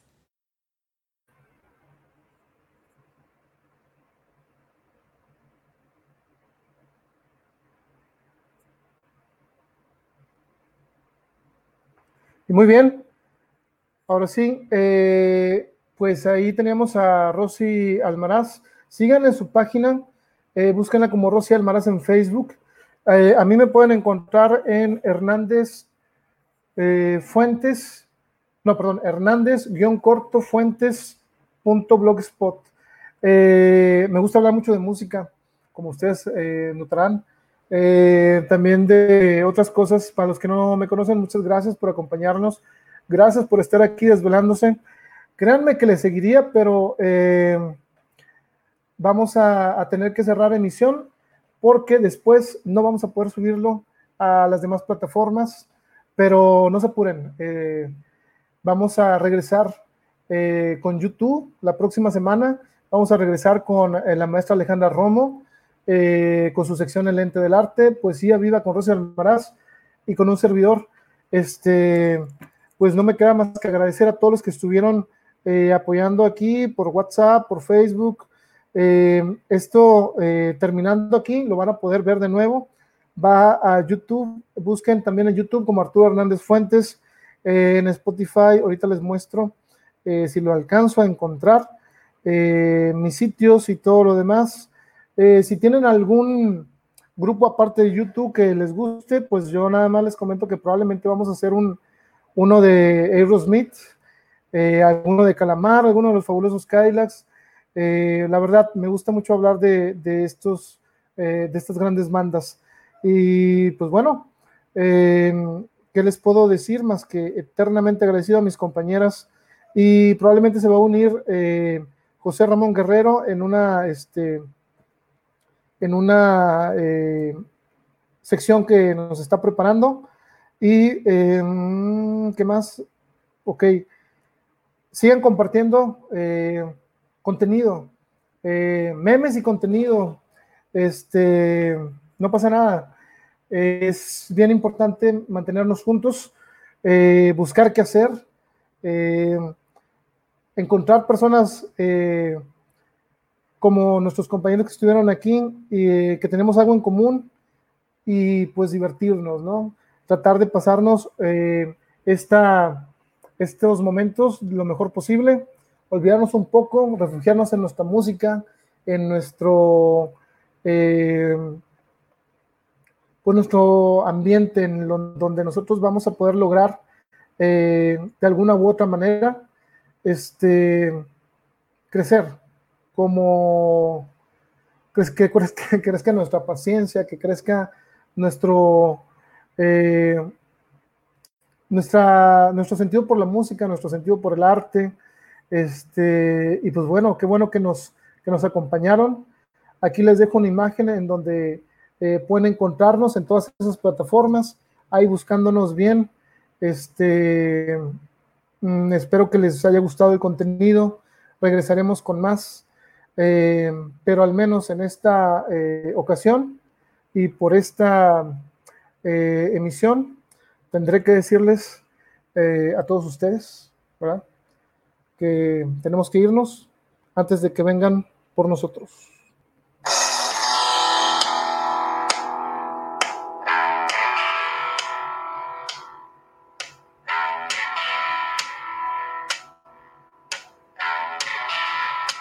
Y hasta el próximo domingo.